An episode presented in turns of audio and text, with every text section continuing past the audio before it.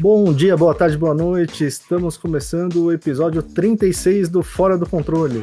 Eu sou o PC. Algumas pessoas do Twitter me conhecem mais pelo perfil arroba jogando sem hype. E tô aqui com meus amigos, sempre junto com eles, apresentando essa bagunça organizada. E hoje, gente, hoje é um episódio mais do que especial. Hoje tem um monte de coisa boa, um monte de novidade. Para começar, a gente completou 50 episódios no ar. Entre episódios regulares e episódios extras, esse será o, o episódio número 50 que vai entrar no ar. E a gente também tem um parceiro novo, gente. A gente tem um parceiro novo. Vamos falar disso daqui a pouquinho. Eu tô passando com o carro na frente, calma, gente. E hoje tem muito, muito também God of War Ragnarok, então vamos lá, gente, vamos lá. Estou aqui com eles, meus amigos e apresentadores dessa bagunça organizada. Diretamente de Midgard, os três estão Ragnarok das ideias, então fala, gente, tudo bom? E aí, pessoal? E aí, PC, Flash? Olha, já vou começar aqui falando PC que a gente traiu, fez um grupo em separado, né, para poder falar dos spoilers do Ragnarok, já que você não está jogando. E minha gente, eu terminei o jogo e nem sei como eu tô aqui, assim, porque minha mente tá em outro lugar. Mas vamos embora que vai dar certo esse episódio. O próprio Odin me avisou que vocês criaram esse grupo do... de, de spoiler. E tô aqui também com ele. Fala, Flash. Salve, galerinha. E aí, pessoal? Pois é, estamos todos lá em Midgard. E quem que foi que te avisou, cara? Foi o Gin, Munin? Qual das duas que, que foi a, a, a dedo duro aí que te avisou, velho? Sei, Sei que esse, esse grupinho se chama God of Spoiler Ragnarok. foi bom, foi uma boa ideia. Vamos que vamos. E, e também falando diretamente dos reinos de Midgard, diretamente Natalheim, Lucena. Fala, Lucena. Olha, eu tenho que avisar aqui para vocês que eu não estou vivendo há sete dias. Eu estou apenas jogando God of War Ragnarok. Meu Deus do céu. Eu tava aqui até entrar nesse negócio aqui pra gente gravar, eu tava jogando God of War Ragnarok. Eu não tô jogando God of War Ragnarok nesse momento, porque estamos gravando. Então se terminar mais cedo, é novamente culpa minha, porque minha cabeça tá num boss, numa side quest que eu tenho que matar. Mas enfim, vamos embora. Gente, estamos chegando cada dia mais próximo da Black Friday. E promoção é sempre bom, dentro da Black Friday, dentro do Natal, qualquer época comemorativa ou não, é bom ter uma promoçãozinha boa, principalmente de videogame, que é o que a gente mais fala aqui. E o Fora do Controle fechou uma parceria com a Promotech Games. Então, se você está procurando desconto, seja para comprar jogo, seja para comprar PC, console, cara, melhorar o seu setup, acessório, ou o jogo em si, dá uma acessada no nosso, na nossa descrição. Lá tem um link para os grupos de WhatsApp da Promotec. Entra nesses grupos, é super tranquilo, você não, não precisa. Eles vão mandando as ofertas, você vai vendo no dia a dia ali. Grupo de WhatsApp é bem mais fácil para acompanhar. E tem muita coisa boa. Eu, eu, já, eu já vi umas duas TVs ali que coçou a mão gente. Aconteceu comigo até porque a minha TV foi de base né? Irá para garantia, mas eu já fiquei de olho em algumas ali, porque vai que, né? Essa garantia assim, vai ter que trocar tela. Quando troca a tela, a chance da merda depois é muito grande. Então, Vamos ver, vamos ver. Eu tô lá no grupo da Promotec. Sabe o que é bom, PC, da Promotec? É que você não precisa baixar aplicativo nenhum, né? Todo mundo já tem WhatsApp. Todo mundo já usa o WhatsApp. E o melhor de tudo ainda é que o grupo só quem posta são eles. Então não vai ter ninguém chato lá falando besteira e postando foto nada a ver, foto de bom dia, né? Aquele bom dia da tia, não vai ter lá no grupo da Promotec. Bom é dia, só de promoção. flores, é, assim. não vai ter. Só E promoção. a melhor coisa, melhor coisa que é só promoção de games, né? Então, assim, a gente que, é, que tá procurando promoção de jogo, promoção de controle, é, só, é focado nisso. Então não vai, tá, não vai ter coisa para você se dispersar. bermuda, é só né? oferta a toda hora. Não tem sabão, não tem bombril, essas, é, é videogame, é eletrônico, é só coisa boa. Essa semana mesmo já apareceu lá Elden Ring. Eu quase comprei, gente. Quase. Vocês falam Oh. tanto desse jogo que eu quase comprei. Apareceu Elden Ring e apareceu também Final Fantasy, esse novo que vai lançar. É, o Crisis Core? O ah, Crisis o Crisis Score. Score. O Crisis Score tá. Realmente ele tem, tá em algumas promoções saíram por aí. O, o, o verdadeiro GOT 2022, né? Essa é a verdade. olha lá, olha lá, olha lá. O homem já, já emocionado com Final Fantasy. Mas, gente, é isso. O link tá na descrição. Entra nos grupos de WhatsApp, é super simples, não precisa de cadastro, não precisa de nada. Clicou ali, entrou no grupo de WhatsApp. Eles só mandam promoção muito boa, então não vai ficar enchendo o, o seu WhatsApp de mensagem e você não vai receber spam nenhum. Entra lá que você vai economizar uma grana boa. E aproveitando que o podcast está começando, o episódio está começando, se você ainda não segue o podcast, se você ainda não é inscrito, clica aí no botãozinho inscrever-se, clica no botão seguir, ativa as notificações para você saber sempre que a gente põe um episódio novo no ar. E por favor, avalie a gente. Cinco, cinco estrelas. O Hexa está próximo. No domingo começa a Copa do Mundo no Qatar 2022. O Brasil tem cinco estrelas na peita. E nós aqui do Fora do Controle queremos as cinco estrelas de avaliação. Então, por favor, deixa as cinco estrelas. Muito obrigado. Por favor, para dar sorte pro X, hein? Deixa lá nossas cinco estrelinhas. Eu já falei no começo, mas a gente tem 50 episódios no ar, contando esse daqui, então se esse é o primeiro que você está ouvindo, ou se você não ouviu os outros, aproveita para maratonar os episódios.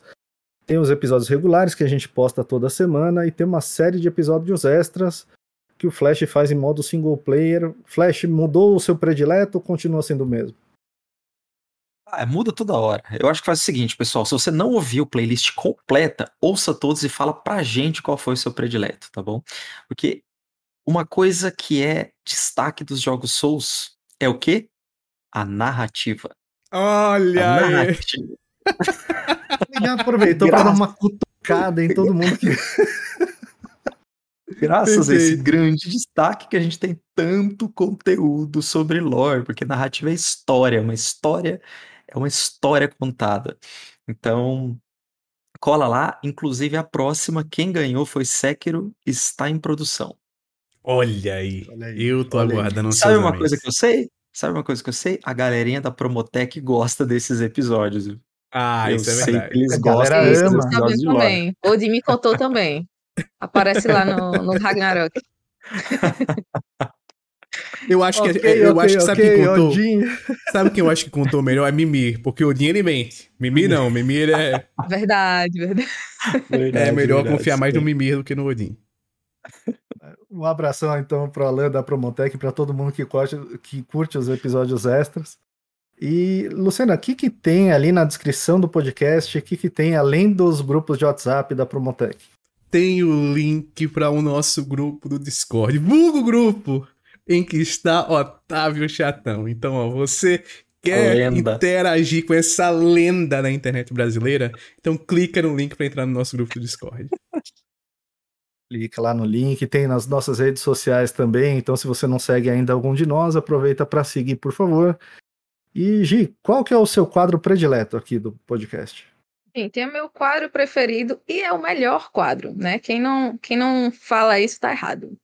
É, envie sua história pra gente. O nome do quadro é Que Leitura ou Perfeita Leitura, como você preferir a entonação do momento. É, manda para a gente para o nosso e-mail, podcastforadocontrole.gmail.com.br e a gente precisa de histórias para viver, sabe? É muito legal ouvir. Eu sei que você tem uma história, né? Todo mundo tem uma história de infância, uma história engraçada, uma história triste, como Lucena prefere. E eu confesso que eu prefiro também. Mas pode mandar qualquer tipo de história que a gente adora ler aqui. Perfeito. É isso aí. Manda a sua história, manda dúvida, sugestão, qualquer coisa que vocês quiserem. Se não quiser mandar no e-mail, pode mandar na DM de qualquer um de nós, que tá aberta também. É só mandar da forma que ficar mais no fácil. No MSN também estamos aceitando mensagens. Manda, manda pede pro Odin entregar pra gente, Odin vai dar um jeito. Ele, ele tem os seus Odin caminhos. vai fraudar a história, né? Vai é... ficar pra ele. É. vai, então não vamos... vai dar muito certo, não.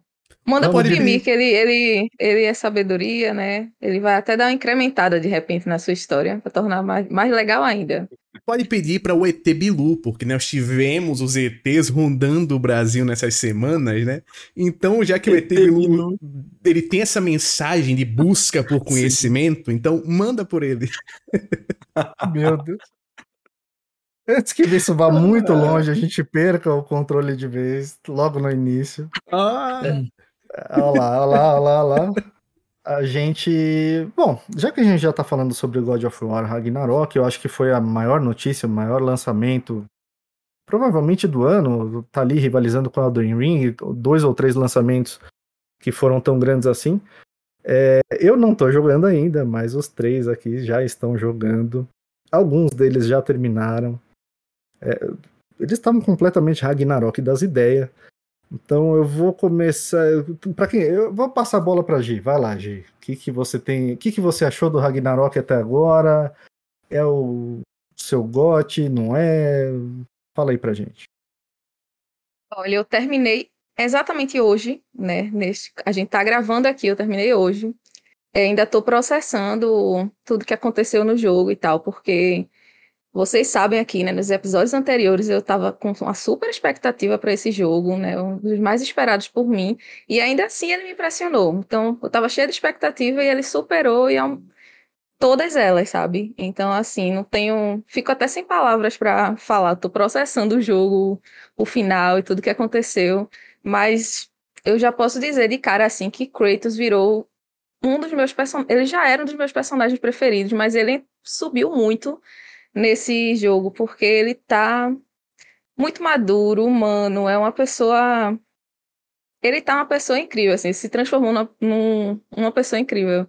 Então, isso que me, me marcou também muito, que me deixa até emocionada, porque eu vi esse, esse cara ser um bruto, né, no PlayStation 2, não tinha senti quase sentimento nenhum, e hoje em dia ele tá, amadureceu comigo, então isso realmente me marcou muito nesse, nesse Ragnarok. Fora várias mudanças que fizeram, assim. Quem falou que tava igual ao jogo de 2018, eu não sei nem se jogou. Porque de verdade eu DLC, vi muita né? mudança.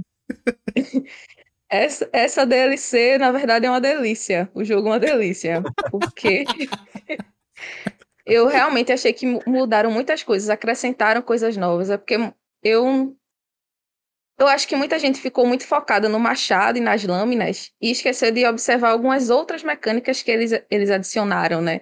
Realmente no machado e nas lâminas não foram. Tiveram alguns movimentos que foram adicionados, alguns até retirados, que eu também percebi. Mas eles incluíram em outras coisas na gameplay, sabe? Não, não se resumiu a essas duas armas. Tinha muitas possibilidades e eu não posso nem falar, porque é spoiler, falar qualquer, qualquer novidade que teve na gameplay. Mas para mim mudou bastante. Tá uma delícia de jogar. Eu terminei o jogo e vou continuar com as side quests, com certeza. E com certeza vai sair a platina em algum momento. Mas agora eu vou jogar mais tranquila, né? Porque eu tava com medo de levar spoiler. Então eu segui mais rapidamente na história mesmo, principal. E agora eu vou jogar tranquila, fazendo as side quests numa boa, reparando tudo. E é isso. Só posso dizer que eu amei. Sobre a sua pergunta do GOT, eu ainda vou mentalizar, porque, como eu disse, eu acabei de terminar o jogo, né? Ainda tô naquele processo, porque Elden Ring também me mudou vários, me deu vários sentimentos e tô tentando baixar um pouquinho também do. Acabei de terminar o, o Ragnarok, né? Fica aquele. Como ele tá mais recente, fica aquilo. Então eu vou esperar um pouco para falar o meu GOT. Pode ser assim? Pode, lógico. Até uma, uma pergunta que eh, pode ficar para depois, quando a gente for falar do The Game Awards, mas até eu queria saber depois de vocês, o que, que vocês acham se, se a data de lançamento do jogo influencia também nesse sentimento em relação ao GOT, né? Se, por exemplo, se um jogo lançado mais perto da, da cerimônia de premiação, ele leva mais vantagem do que um jogo lançado logo no início da janela. Mas deixa essa... Vou, vou guardar essa por enquanto. É, é, eu vi bem pouca coisa do jogo. Eu, eu não assisti nenhum review, não, não li basicamente nada. O que eu vi foi um print aqui e ali. Aliás, obrigado a todo mundo que, que eu sigo. Eu não tomei nenhum spoiler. É... Mas uma coisa que eu posso estar falando besteira, mas que eu percebi, dá para você trocar de escudo? Tem escudos diferentes na, na, nessa sequência? Só tem, meu querido. Tem. Isso São ele mostrou até, até na, mais, né? no trailer. Quando você pega todos os escudos, você ganha até um troféu, né? Eu não sei se são cinco ou seis. Eu sei que eu peguei esse troféu. É... Agora ele, ele, mostra um deles já na, no trailer. que é um Woody Havel, Ravel, que né? Flash apelidou o escudo de Ravel. O escudo do do Ravel, Dark Souls. escudão É gigante, bicho. gigantão e você pode até atacar com ele e tal.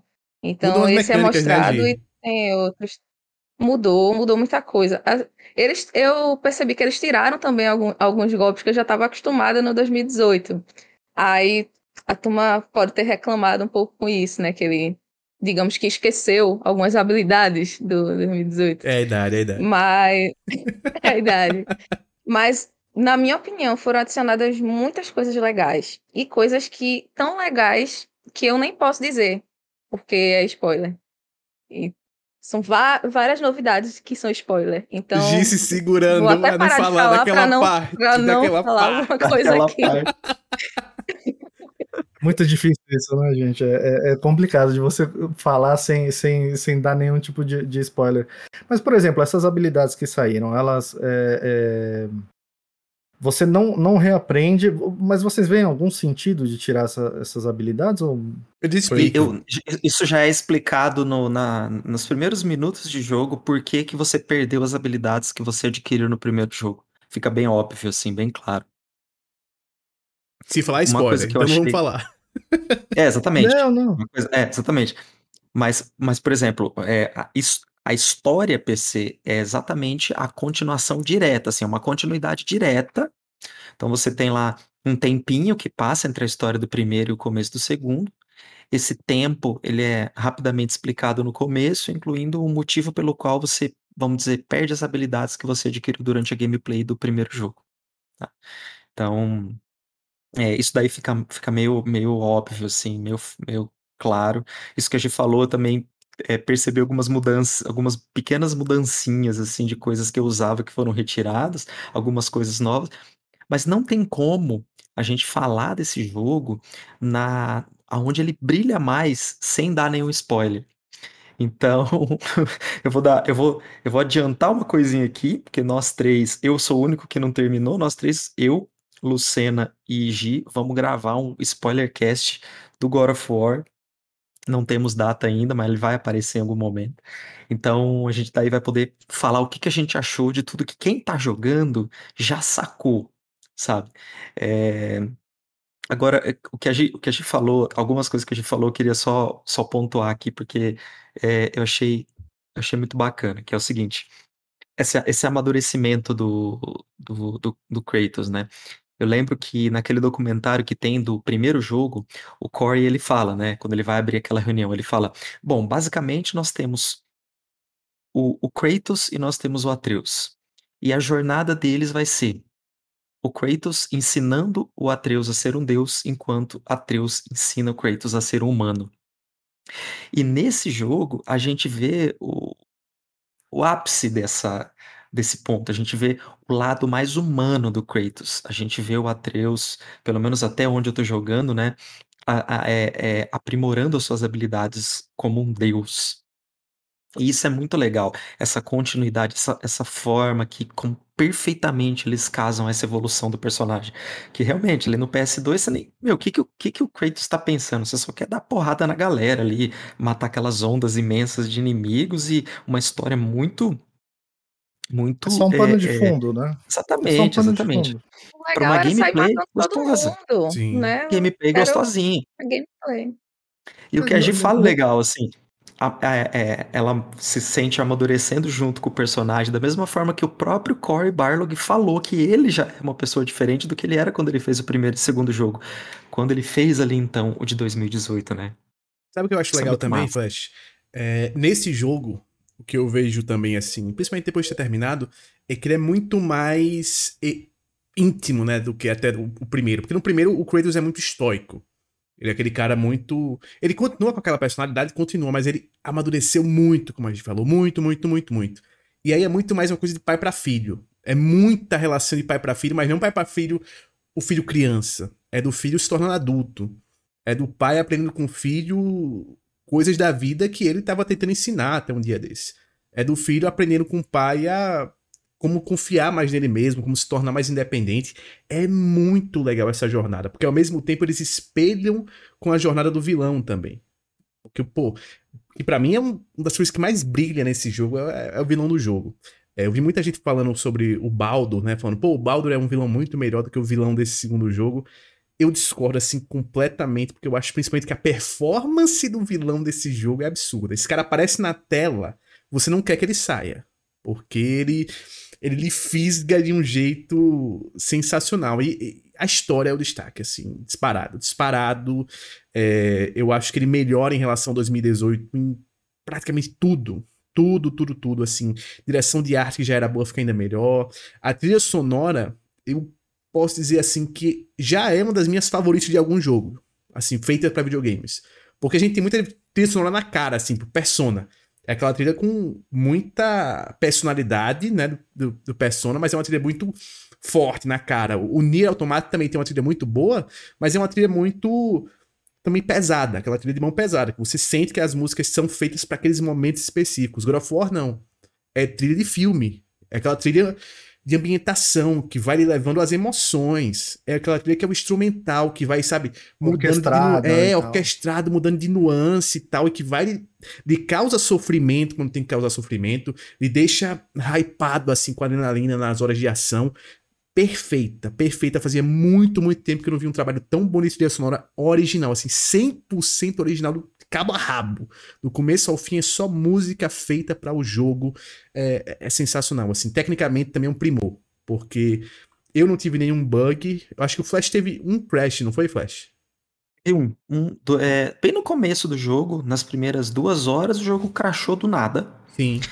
Mas fora isso, eu não tive absolutamente nenhum bug. Eu vou te dizer que vez ou outra um popinho assim ao fundo, muito Sim. de vez em quando assim, principalmente nas áreas mais de floresta que tem muito detalhe, mas absolutamente é, tecnicamente eu não quero, eu já volto volto a bola para você, mas é, eu quero dizer que acho que esse é o, o, o exemplo perfeito de um jogo cross-gen que não atrapalha absolutamente nada os consoles Sim. atuais. Nem sabe? os antigos. Ele, ele roda bem no Play os 4, antigos, muito exatamente. Bem. Então, eu acho que essa, essa questão da pessoa falar assim, ah, eu não, eu não gostei porque ele não é puramente nova geração.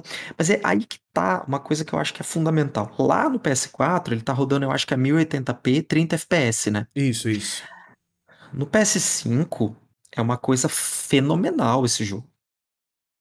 Ele tá rodando cravado em 60. O, o modo de alta performance para ele, se a sua TV, se a sua TV roda em 120, ele, ele tem um modo de 1440p a 120 que é que é cravado também, que é um espetáculo de jogar. E isso tudo mostra uma diferença tremenda que faz com que você perceba que o ganho que você tem com a nova geração faz dele um um jogo à parte, né? Então não dá aquela sensação de que é um jogo puramente cross-gen que está jogando exatamente a mesma coisa, que você tem ganhos muito grandes de performance, ganhos técnicos muito grandes com a nova geração. Então eu acho que Mas foi uma, uma, jogada muito boa colocar esse jogo no console, console antigo. Até a galera que reclama um pouco disso tem que ser um pouco mais cuidadosa também, porque assim, é, existem dois lados aí, né? Primeiro que se você fizer, enquanto der para ser cross-gen, não é ruim, gente, tá? É, desde que você consiga fazer uma versão que seja boa na, na, na geração passada e na geração atual, né, que as duas consigam aproveitar, não fique aquele negócio extremamente cortado na geração passada ou é, é, extremamente focado na geração passada quando você está jogando na atual.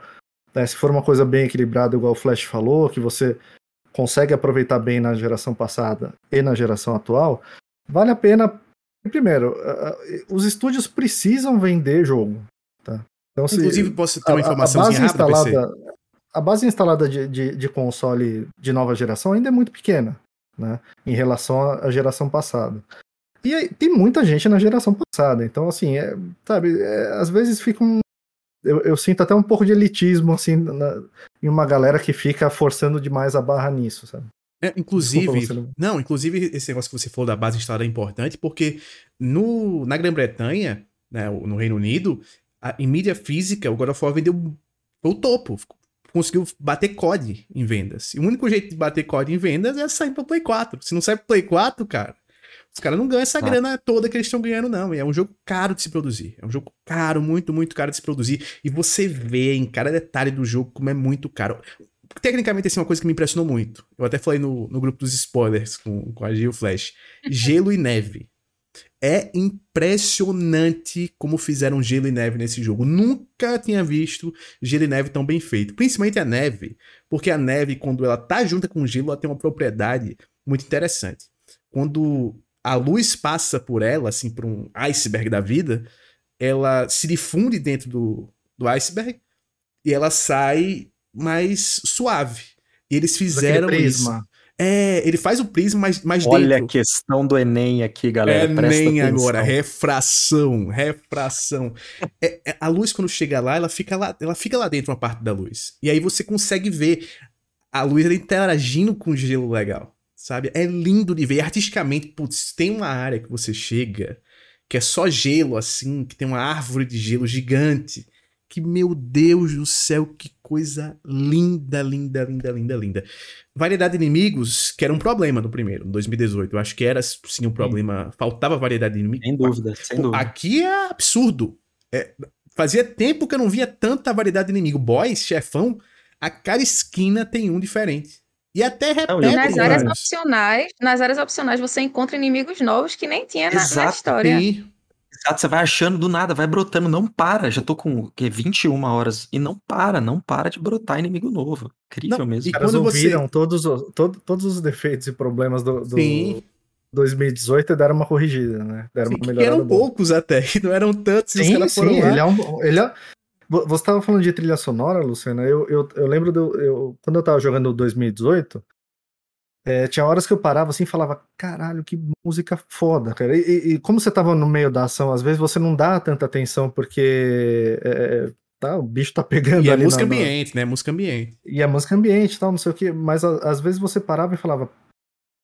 Em vários momentos eu, eu me vi assim, né? Então eu imagino que nesse daí, então, o pessoal deve ter. PC, uma coisa que tem no ambiente, vamos dizer assim, no ambiente desse, cara, enquanto você tá explorando, enquanto você tá andando, fazendo um- um- uma plataforminha ali, uma escalada, ou então andando pelos mapas grandes, são os diálogos, cara. Os diálogos, eles enriquecem tanto a história. No, no primeiro, tinha um pouco disso quando você tava remando no barco lá, o Mimir ia Eles contando focavam muito em. Mimir e Atreus, né? Sim, é muita historinha, muita eles- historinha. Nesse, cara, adicionarem você tá com... Você tá lá andando com, com alguém e você tá conversando, cara. E, é- e assim, esse- Essa contínua de flash não, não dar nenhum spoiler de você Tá andando perfeito. com. Com alguém, né? Com pessoas. Você tá lá- com pessoas, né? Você tá, você vai interagindo e, e não é uma interação assim, cara, que é só pra encher linguiça. É uma complementação da história que teve Desenvolve que eu até parei, assim. Eu até parei um pouco de prestar atenção num puzzle pra prestar atenção na história que eles estavam conversando. Eu também fiz várias vezes fiz isso. Mas eu, eu fico puto quando tem um jogo que faz isso, que tem uma, uma cena importante e você e tá num momento de ação e você. Caralho, como é que eu faço agora pra prestar atenção? Eu quero Não, cara, voltar mas aqui. E eles não fazem momento de ação também. Isso é legal. E quando eles Isso, param faz, de falar em não momento faz. de ação, eles voltam depois de onde parou. E eles fazem a transição bem legal. Isso. Muito E- legal. E teve uma coisa, Gi que terminou, ela sabe. Gi, tem um, dois personagens, um personagem masculino e uma feminina, que a relação deles é quase toda desenvolvida, assim, o principal da relação, numa missão dos dois. Que eles estão lá, de brincadeirinha, e eles têm uma missão pra fazer em um canto tenso, e os dois personagens amadurecem muito juntos nessa missão. E vai, e Isso é- era uma coisa até que eu ia comentar, Lucena. Como eles evoluíram todos os personagens, né? Os que a gente já conhecia e os novos são personagens muito bem evoluídos. Ah, os anões, muito- o todos com a sua. Sindri e Brock com aquela roupinha de gelo, poxa, logo no começo, que foi, sabe, tá uma relação incrível, assim. E eu amei também como fizeram com o Kratos, que eu esqueci até de falar, que ele tem muito desses grunhidos dele, né, que não fala tanto, então eles afloraram essa personalidade dele, mas colocaram a, os sentimentos dele ali com essas poucas palavras que ele tem. Eles falaram muito disso, né, desses grunhidos, desse hum, você fala um assunto super sério, Kratos, hum, Sabe, eu achei, achei sensacional como, como foram construídos todos os personagens e o próprio Kratos, que eu até já tinha falado aqui.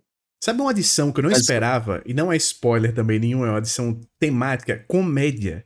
Tem muita comédia no jogo, muito momento de comédia. E tem trilha sonora pra indicar isso. Eles fazem a transição na trilha sonora pra aquela Mas é aquela de comédia inteligente, não é aquela Sim. comédia idiota que meio que te tira da aventura. Ah, mas eu ri tal. bastante. Eu ri. E mas, não, quase mas é sempre a Mimi, né? É, Quase, no primeiro tem bastante quase disso, com o Mimer e os dois anões tem, tem bastante. É. Não, Mas é porque o, agora o, o Kratos participa também. agora também. O Kratos participa até de uma zoeirazinha, o Atreus também participa, tem mais personagens também que participam da zoeira. A turma tá, tá zoando legal. muito o Mimir também. Tá, tá muito legal. Tá bem legal. E uma coisa que o Flash falou e agir dos jogos anteriores, que eu acho que é legal de trazer, é que eles não ignoram. Eles não ignoram nada que aconteceu nos jogos passados. Ao contrário, é, a gente falou aqui que nos jogos, no primeiro, segundo, terceiro principalmente, você a história era, era pano de fundo. Aqui o Kratos ele reflete sobre o que aconteceu lá. Ele fala dos eventos, mas ele não fala só dos eventos. Ele fala o que ele sentiu ali, que ele não passou pra gente na época. Na época ele só matou a gente, acabou. Ele fala que ele diz, oh, eu senti isso quando eu tava fazendo aquilo, eu senti aquilo. E todos os jogos, hein? Ele fala todos. de praticamente todos os jogos. Né? Até né? de PlayStation All Stars. Ele fala de PlayStation All Stars, inclusive. louco. que virou cânone agora, não tem jeito. Mas, é, é, você, falou, você falou que a história é um destaque. Eu quero colocar aqui que o gameplay me pegou de surpresa de um jeito tão brutal. E hum, outra coisa que a Gi falou, que eu senti com o Elden Ring, eu falei lá atrás, acho que no primeiro episódio desse podcast, que eu tava esperando uma coisa de Elden Ring, a barra tava lá no alto, tava todo mundo ansioso para esse jogo. A From Software veio e entregou, sei lá, o dobro do que eu tava esperando. Não adianta, esse jogo tem defeitos, eu até consigo entender, mas eu não consigo sentir, perceber para mim como um defeito as coisas que as pessoas reclamam desse jogo. Então, para mim, ele superou absolutamente todas as expectativas. Eu tive exatamente a mesma sensação com God of War Ragnarok. Ele superou todas as minhas expectativas. Absurdo assim a forma como superou. E dentre, dentre essa, essas é, é, é, é, essas expectativas que, que, que, foram totalmente subvertidas, tá o gameplay. O gameplay desse jogo tá uma delícia, uma delícia. Não dá pra gente aprofundar muito nesse sentido também, sem ficar dando spoiler, mas tá fantástico. Então, a história sim, ela melhorou absurdo, o gameplay melhorou absurdo. Então, o jogo, ele, ele entrega uma sequência, e eu quero perguntar isso para vocês dois que eu já perguntei no grupo hoje à tarde, quero saber. É a sequência perfeita de um jogo? Sim! tem um defeito, calma, tem um defeito. Tem um defeito, inclusive, no título do episódio tá falando sobre o defeito de God of War Ragnarok. Qual é o grande defeito? Eu vou dizer aqui para vocês, ó. Foca em mim, foca em mim aqui, ó. Falta um modo foto. É o único defeito, mas eu entendo porque não tem. É pra galera não tirar foto e dar spoiler pros outros. É por isso, isso. que eles não colocaram. É por isso. Será que não vai? Uma informação rápida também que eu queria dar. A gente estava tentando se encontrar no nosso grupo de spoilers, que PC não está. A gente estava tentando se encontrar sobre o momento do jogo que a gente tá. Aí tem uma, fra uma frase que a gente sempre usa que é aquele, aquele momento. Porque assim, tem, o jogo é, são vários aquele momento, aquela hora. Então, se você fala tu já passou por aquele momento, não tem como saber por qual momento você passou. De tanta tanta informação que o jogo vai dando ao longo do tempo. Aí isso virou tipo um meme da gente, tipo, já passou por aquele momento que não tem como saber qual é. Oi, tem, tem uma coisa, PC. Se você assistiu todos os trailers, né? Que eu, eu, eu vi assim, e eu entendo quem assistiu o trailer reclamando assim, principalmente o último trailer. Pô, mostrou muita coisa, mostrou muita coisa. Mostrou. Tem alguns momentos ali específicos que eu queria ter visto só no jogo. E aí quem jogou sabe. Tem momentos assim bonitos do jogo que ter visto a primeira vez no jogo é legal. Mas de história, ele não entrega nada, nada, nada, nada em nenhum trailer, em nenhum material de divulgação. Ao contrário, ele subverte muitas expectativas. Viu? Era, era o que eu ia perguntar para vocês agora. É, tem bastante, tem mitologia nórdica no, no, no, de 2018, mas a impressão que eu tenho olhando de fora é que nesse daqui aprofunda muito mais, porque no 2018 tem ali alguns personagens, vários deles são mencionados, mas, por exemplo, nem aparecem, né? Ou, os eventos em si também não, não, não aparecem. Né? Nesse daqui, eu, eu, olhando de fora, eu tenho a impressão que, além de mostrar e os eventos acontecerem e tudo mais, tem, um, tem um, uma carga maior, né, de, tudo, de mitologia. E de tudo, assim, criaturas de criaturas dos reinos, é tudo é bem bem faladas, bem a gente vive muita coisa. É bem Você não conhece acaba perdendo muito, né? Muitas referências que eles colocam lá, de, muitas vezes sutis até. Porque realmente, se você conhecer um pouquinho, foi atrás depois do primeiro jogo, se interessou, ou já conhece por algum outro motivo, você vai aproveitar muito mais. As referências são muito intensas nesse jogo. E sabe o que é legal? Que pra mim era um defeito isso daí que você falou no primeiro jogo, né, de 2018. Que eu achava assim, pô, falta gente, né, nesse, nesse mundo, falta população mesmo, por aqui, por perto, nos reinos. Falta personagens secundários. A gente o que no primeiro. Dois, três deuses, assim, no, no máximo, assim. Quando você pensa em Aesir, você vê, né, vê o Magnum Mode, tem a Freya. E aí no final chega naquela cena pós-crédito Thor só, que eu lembro. Eu acho que não tem mais nenhum, assim, que a gente vê. E você não tem muita noção. Pô, Asgard, o que é Asgard? Quão grande é Asgard? Como é que é Asgard aqui? Quais são os deuses? O que eles fazem? Você só escuta as lendas, você só escuta falar. Você vai nos cantos, tá tudo deserto, tá tudo destruído já. Aqui não. Aqui o primeiro reino que eles vão colocar tem população. É um reino que tem gente vivendo normalmente ali, que tá acontecendo as coisas. É, é muito mais vivo o jogo. Você sente que tem uma sociedade. Ah, e tem uma coisa. Ações suas no primeiro jogo são questionadas aqui. Todas elas, todas as ações que você teve no primeiro jogo, em todos os momentos chaves. Assim, todas, todas, todas. Não vou nem falar nenhuma para não dar spoiler do primeiro jogo, se você ainda não jogou. Mas tem muitas ações do primeiro jogo. Até coisas que você nem achou que fosse tão importante, que eles questionam já bem no começo até. Olha, é, tem uma. Fazendo de novo um paralelo com o Elden Ring, teve uma coisa que, o, que o Gustavo, o Seitian do PS Talks, escreveu, é, falando sobre o combate e tal, e ele fala uma coisa sobre o combate de Sekiro, seu preferido dele, que é uma gameplay, e a, uma gameplay assim super refinada, e a forma como é, a, o combate de God of War é diferente, e eu aplico isso é, é para Elden Ring, né? Então, se você ver, se você vir esses dois jogos que foram lançados esse ano, você tem o Elden Ring com aquela, com aquela Putz, aquela quantidade de build que você pode fazer, aquele gameplay cadenciado Souls, o aprimoramento máximo da fórmula de Dark Souls, né, de Demon Souls lá de 13 anos atrás. E aqui no Ragnarok, eles colocam, né, tô aqui parafraseando o Gustavo, é uma, um casamento perfeito entre uma narrativa íntima um, e um combate tão íntimo quanto a narrativa do jogo, sabe? Então, você tem um combate íntimo que está intrincado com uma história e que te prende pelos dois lados. Eu não imaginava que esse ano ia ter qualquer jogo que fosse sair que ia me dar dúvida de qual seria o melhor jogo do ano. E, e eu não tenho, assim, não tenho ideia de quem vai ganhar. Eu acho que Elden Ring pode ganhar, Ragnarok pode ganhar ambos vão me agradar quase que da mesma forma. Sabe um negócio interessante? E tem a parte dos, dos colecionáveis também, né? Que tá bem legal. Hum, e a gente tava até melhor. comentando sobre Nossa, isso. Todos os textinhos, todas, tudo muito legal de se ler, tudo complementa a história. Até respondendo um pouco da sua pergunta também, PC, as criaturas, né? Tudo tá bem detalhadinho no, no diário. Muito legal. Sabe uma coisa, PC? Consegui. Até os, cor até os corvos, né, né, Gi? Até os Faz corvos sentido, são mais legal. E premia, é só... me dá prêmio, me dá prêmio. Tem... Dá Pega prêmio. esses corvos porque é importante. E, ó, PC, peguei todos dessa vez. Dessa vez não me faltou olá, dois. Olá. Eu peguei todos já. Putz, nossa, muito bom. Muito o bom tá, assim. Tá implacável, tá implacável. Nossa. Ah, e tem Mas uma tem coisa, tem uma coisa, vezes. tem uma coisa, só um detalhe. É, o Flash Forward de combate, e até que não é spoiler, eu acho que é uma das poucas coisas de combate que a gente pode falar que não é spoiler. Eles adicionaram um anel azul que muda completamente o, o flow de gameplay, né? Que a gente tem aquele anelzinho vermelho, que é os golpes que você não pode. E o amarelo. Defender, e tem o um amarelo, que é o que você consegue dar parry, né? Eles adicionaram um azul. Eu não vou dizer o que acontece no azul. Mas, pô, muda muito o ritmo de combate. E teve boys que eu só consegui matar porque eu tava com esse timing do azul certinho, sabe? É bem da hora. Bem da hora. Ah. Mas me animou muito isso do, do, combate, porque assim, no, no 2018, eu tô com mania de falar o primeiro, como se fosse o 2018 fosse o. Toda vez eu tô me segurando para não falar o primeiro, o primeiro.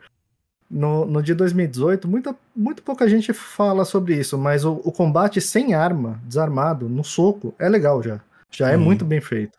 É que todo mundo acaba usando menos, porque tira muito pouco HP, né? E aí você vai mais no, na, na lâmina ou machado. Mas não tem nenhuma novidadezinha assim que vocês conseguem contar sem, sem muito não spoiler. pode, não pode. É spoiler grande qualquer novidade É porque dessa. as novidades são, tipo, spoiler que eu não gostaria de ter recebido de jeito nenhum. Porque quando eu vi, eu Exatamente. simplesmente gritei. de, Não acredito! É. Não, teve uma hora que eu tava jogando, e daí aconteceu uma coisa que eu simplesmente peguei e tirei uma- um selfie assim e mandei no grupinho do. Mandei. Aí o que, que eu fiz? Eu mandei, aí passou um minuto, eu apaguei, porque eu não sabia. Falei, nossa, será que é algum spoiler? De... Assim, eu não, não printei a tela, eu Será que Gisele já jogou no filme? e escrevi embaixo. Aí depois falei, não, mas será que a Gi já jogou? Daí eu perguntei, Gi, você já passou por. Você tá em que parte? Aí ela falou, eu peguei. Naquela parte. acontece assim vários momentos de você ficar boquiaberto assim, simplesmente sem Deixa eu uma reação. dúvida. Deixa eu tirar uma dúvida com você. Vocês choraram em algum momento? Uma- Eu chorei. Não posso dizer o momento, mas agora um não. bem próximo do fim. Que, meu Deus do céu, me, me, não- me pegou totalmente desprevenida e eu chorei valendo. E o final fiquei emocionada. Eu não chorei, eu chorei de emoção mesmo, assim. Não foi de, de tanto impacto do da cena em Da si, mas de, grandeza de da emoção. cena, né? É. Só nesses dois momentos. E no começo, tem um, um take bem no comecinho que eu chorei muito.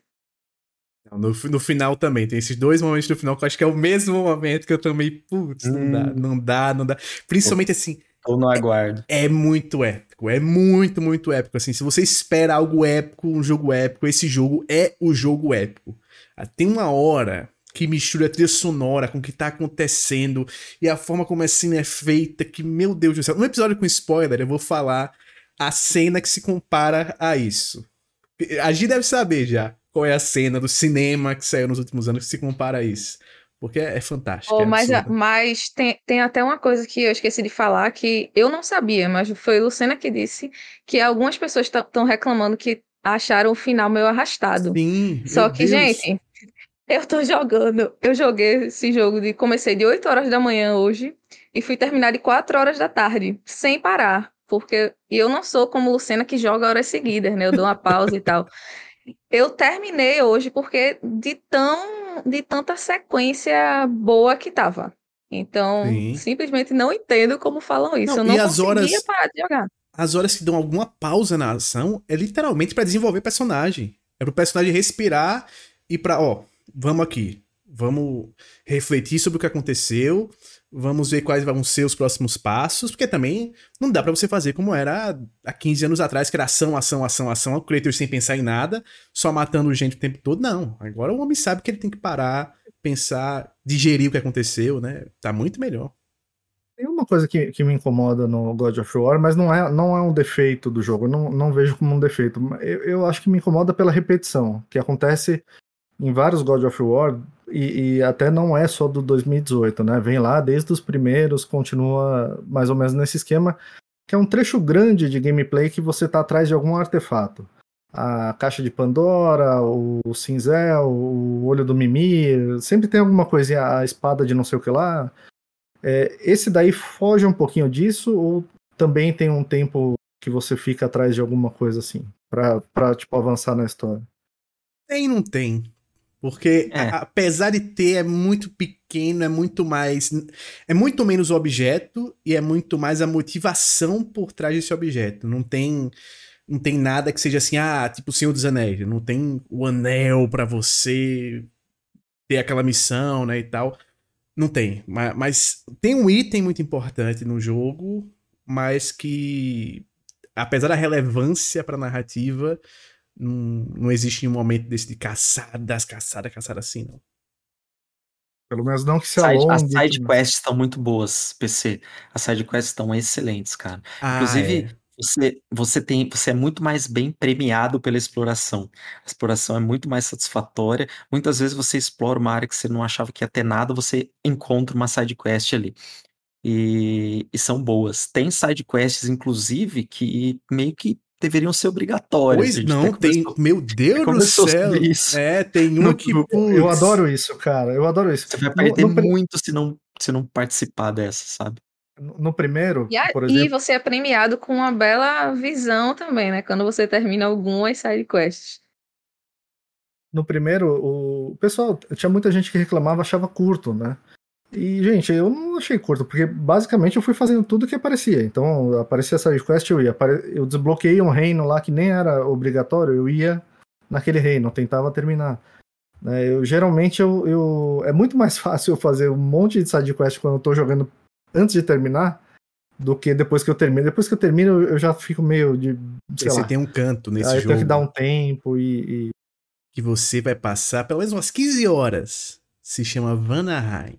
Grave esse nome, porque esse local você vai passar muito, mas muito, muito, muito tempo nele. Flash ainda vai passar muito tempo lá também, eu sei.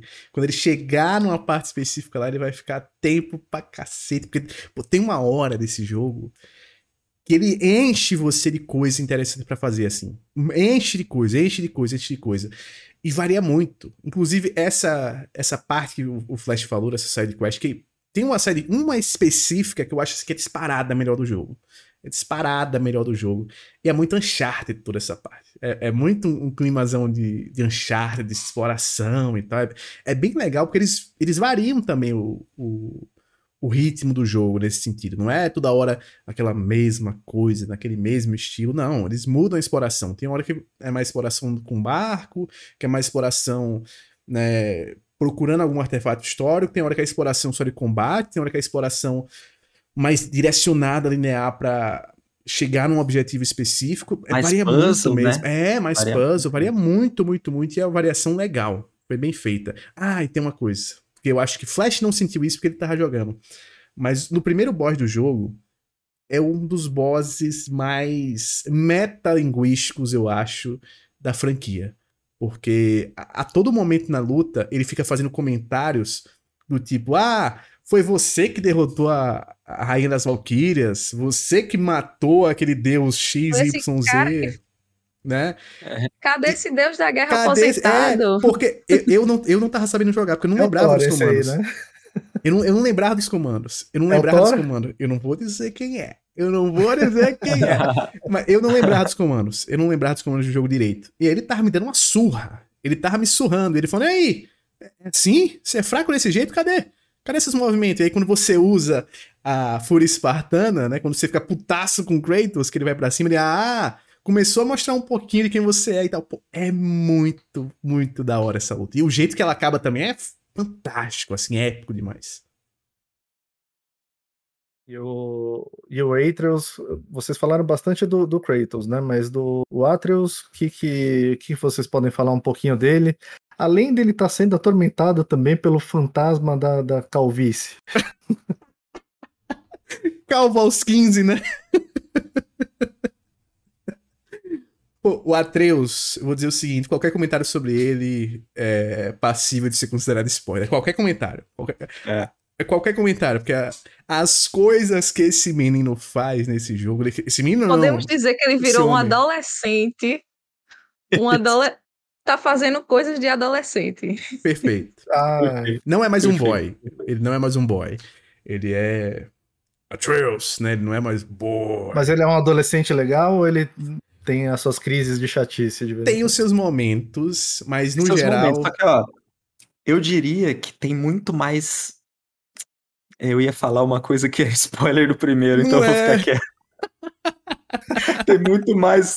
Tem muito mais de outro lado dele que, que não é o lado humano dele nesse jogo. Sim. Então, acho que. Enfim. Ah, No primeiro tem, um- outro- tem uma parte bem chata nome. que ele, que ele fica falando lá, eu sou um deus, eu sou um deus, que a hora que ele des- descobre sobre isso, né? E aí ele fica um, um trechinho razoável ali, bem pentelho. É, ele não chega a esse nível. Em hora nenhuma ele ele não chega tá a esse assim, nível. não. É. Não, não, não tá assim. É não. mais entendível. É entendível, assim, os momentos que ele tá, que você pode considerar mais birrento, que você pode considerar ele impulsivo. Faz sentido com o personagem, com a, o que ele tá passando. E é legal. Pô, Uma coisa legal também da história desse jogo é que ele é, é temático, ele é muito temático. Assim como foi The Last of Us Part 2, por exemplo. Ele é muito sobre um tema muito específico da relação entre pai e filho. Ele não é uma coisa tipo, ah, é um jogo sobre pai e filho e pronto. Não, ele é sobre uma situação específica da relação do- dos dois. E é tanto de pai para filho quanto de filho para pai. Isso é muito legal porque o jogo aborda a todo momento e desenvolve. Mas tem um outro defeito, que esse daqui eu acho que realmente é o grande defeito. Os menus. Os menus são feios, são Um monte até de gente ruins de usar, disso. cara. São ruins de O- usar. O, até. menu, o menu do 2018 era melhor, né, cara? Nossa, Eu gostava muito muito, de ver as muito de ver as especificações do meu personagem do ladinho ali, assim, não Nossa, amontoadas é. canto. Até pra escolher a coisa que eu armadura é reparei ruim, fica bagunçado. recentemente, É. uma coisa que eu reparei recentemente foi isso. Você chega lá no ferreiro, ele não diferencia o que está equipado para você aprimorar Uma ou de criar. Aí fica, aí você, oxe, por que, por que que tá criar se eu quero aprimorar, mas está na mesma Ah, em aba. inglês é diferente. Inglês é diferente. Inglês é upgrade Ah, é? e create. É. E craft, craft. Tá craft e upgrade. No, no português está na mesma aba. Então, Não, ele fica na mesma eu aba, tô eles só mudaram realmente a palavra. e quero aprimorar, você, você só diferencia por isso, criar ou aprimorar. Isso, É, Podia ter também. uma aba inglês separada, também. criar, criar É, equipamento. Eles sei não lá. botaram aba. Em inglês eles também só botaram a palavra. Isso é é que horrível, esse- horrível, horrível, horrível. Mas não é muito ruim. Mas o bom é que esse tipo de problema é, é um problema que dá pra consertar com patch, né? Se eles quiserem modificar, não é uma coisa assim de outro planeta pra modificar. Pra mudar o Eu- menu deve ser fácil. É, The o Witcher menu, 3 mas fez realmente, isso. The Witcher 3 Até o fez que a isso. gente né? falou do, do- da ausência do modo fotografia pode ser alguma coisa que entre no futuro, né? Que eles implementem no futuro. Isso é certeza. Deve entrar, deve entrar. Não, e eu com acho até certeza. sem sacanagem. Eu acho até que foi pra evitar spoiler, tantos spoilers serem vazados no início. Porque se bota o modo foto, talvez em algumas partes as pessoas ficassem realmente mais tentadas a, a pausar pra tirar foto. Porque como a cena tá ali acontecendo, você não vai parar a cena pra. E na cutscene também, né? Você não. Com o modo foto, você consegue pausar ali na cutscene. É, pois é, pois é. Aí eu acho que eles não, não, não quiseram colocar pra evitar os spoilers nesse primeiro período, assim, talvez primeiro mês do jogo, sei lá. É, pode ser, porque tem uma galera bem sem noção, né? O cara tira o spoiler, o- o- tira um print da. fucking foda última desse- jogo, o foda desse jogo é que qualquer coisa pode ser um spoiler. Pra mim, qualquer coisa seria um, um spoiler, assim, de, de momento, sabe? Até, até o lugar que eu sei onde a pessoa tá. A pessoa começou a jogar agora, daqui a três horas postou um- uma foto de, de tal lugar. Pronto, eu já sei que aquilo ali é no começo, ou aquela. Ou talvez aquela cena que já apareceu no trailer que ele postou agora, eu sei que é no começo, porque ele acabou de começar a jogar. Então, sei lá, eu, eu respeitei esse momento e não postei nenhum print. Só postei um, a- um hoje dizendo que terminei, mas deixei claro que era um momento aleatório do jogo, só aparecia a cara de, de Kratos lá. Eu só vou revelar isso, Gi, quando eu platinar. Quando eu platinar, eu... eu. Eu tô planejando qual vai ser o print da platina, porque tem que ser um também que não dê tanto spoiler. Mas tem jogo Vou que. o-. O 2018 ele permitia isso. Você conseguia tirar um print da- da- literalmente da última cena sem, sem dar spoiler nenhum. Né? Quem, quem não jogou não entenderia. Ah, deixa eu perguntar até uma cena. coisa, PC. Perguntar pra Gi. Gi, você já viu a última cena mesmo, a que você, depois que vê tela preta e crédito sobe? Ou não? Já? Sim, sim, Ah, então. sim. Aquela dá pra tirar um print depois dela, porque assim, você virou pro lado ali Dá, daquela mas, dali. mas não pode dizer que ali é o final, né? Pois é, pois é. Ela dá pra tirar um print. Mas enfim. E falando em, e falando em final, pra finalizar, tentem me responder sem spoiler, por favor. Esse é o último jogo da, em mitologia nórdica ou vocês acham que vem mais jogo por aí? Eu acho que jogo, jogo que é mesmo, eu acho que sim. Talvez venha uma DLC de alguma coisa Pois que é. não tenha sido desenvolvida até o fim, mas eu senti tudo fechadinho. Também, também. Acho que é o último Mas da sem mitologia, né? espaço, sem espaço para mitologia nórdica ou, ou ainda tem espaço para alguma coisa, sei lá. Eu acho que tem espaço pra mitologia nórdica ser desenvolvida, mas não não ali. Talvez, talvez como a mitologia grega foi, transitando pra outras mitologias. Eu acho que tem, tem esse espaço. Mas e, e eles deixam o final, eles finalizam toda essa saga nórdica, eles finalizam muita coisa que eles desenvolveram ao longo de todos esses anos da franquia, ao mesmo tempo que abrem para o futuro. Eles não, eles deixam pra você assim um caminho, ó, no futuro a gente pode fazer isso aqui, mas também pra DLC pode ser que aconteça outra coisa ali. Então é, é bem legal como eles terminam o jogo. Vocês acham que vai ter DLC? Eu não lembro muito de God of War ter DLC. Eu não, pelo menos Não, do, não, do- outro não teve. Esse eu senti o potencial de ter. É, É, é porque esse eu não, não enxergo um novo jogo. Pelo, ah, eu terminei hoje, né? Mas assim, eu não. Pelo que eu tô refletindo ainda, eu não consegui enxergar nenhuma motivação assim para um novo jogo. Mas para DLC eu consigo, porque DLC pode abordar outros personagens, né, e tal e enfim, às vezes ficam algumas questões. Por isso que eu pensei nessa questão da DLC, mas em um outro jogo eu não consigo visualizar não. Na Apesar de que, PC, eles quando terminam um jogo, eles criam uma porrada de side stories para você fazer, assim. Tem, pô, tem uma específica que é muito legal, é muito, muito legal, assim, a, a forma como ela se desenvolve, né? Que eu já, assim, troféu eu já tô com 81%. Falta, assim, pegar um, um livrozinho aqui, um artefato ali, um outro colecionável ali e lutar contra um boss. Pronto, fizer essas coisinhas aqui, acabou. Platina vai cantar. Então, tem muita história que eles jogam para você, muita coisa assim interessante depois do jogo. Ele tem um endgame bem, bem forte, bem variado também. Agora, ó, só para só pra, pra gente passar pro próximo tópico do, do, do podcast, é, eu, só quero pontuar uma coisa. A gente sabe que a Santa Mônica tá trabalhando uma 9P, né? O Corey Barlog ele já falou que ele tá dirigindo uma 9P, então isso me anima muito. O talento desse estúdio é uma coisa assim fenomenal. Eu acho que ele tá, ele tá, ele ascendeu de uma forma brutal nesses últimos anos, assim, ele tá se equiparando a Naughty Dog como melhores estúdios da, da PlayStation. E eu fico animado com essa nova IP, espero que ela dê super certo, porque eu acho que depois de, uma, de um jogo tão fantástico de, de, de fim de saga, que é o que esse jogo está mostrando, espero que né, eles coloquem na geladeira um pouquinho a franquia para de repente tirar daqui uns 5, 6 anos. E quando né? voltar, voltar e... revolucionando de novo. Voltar Exatamente, assim, voltar revolucionando de novo. Então, né? isso é legal, isso é massa.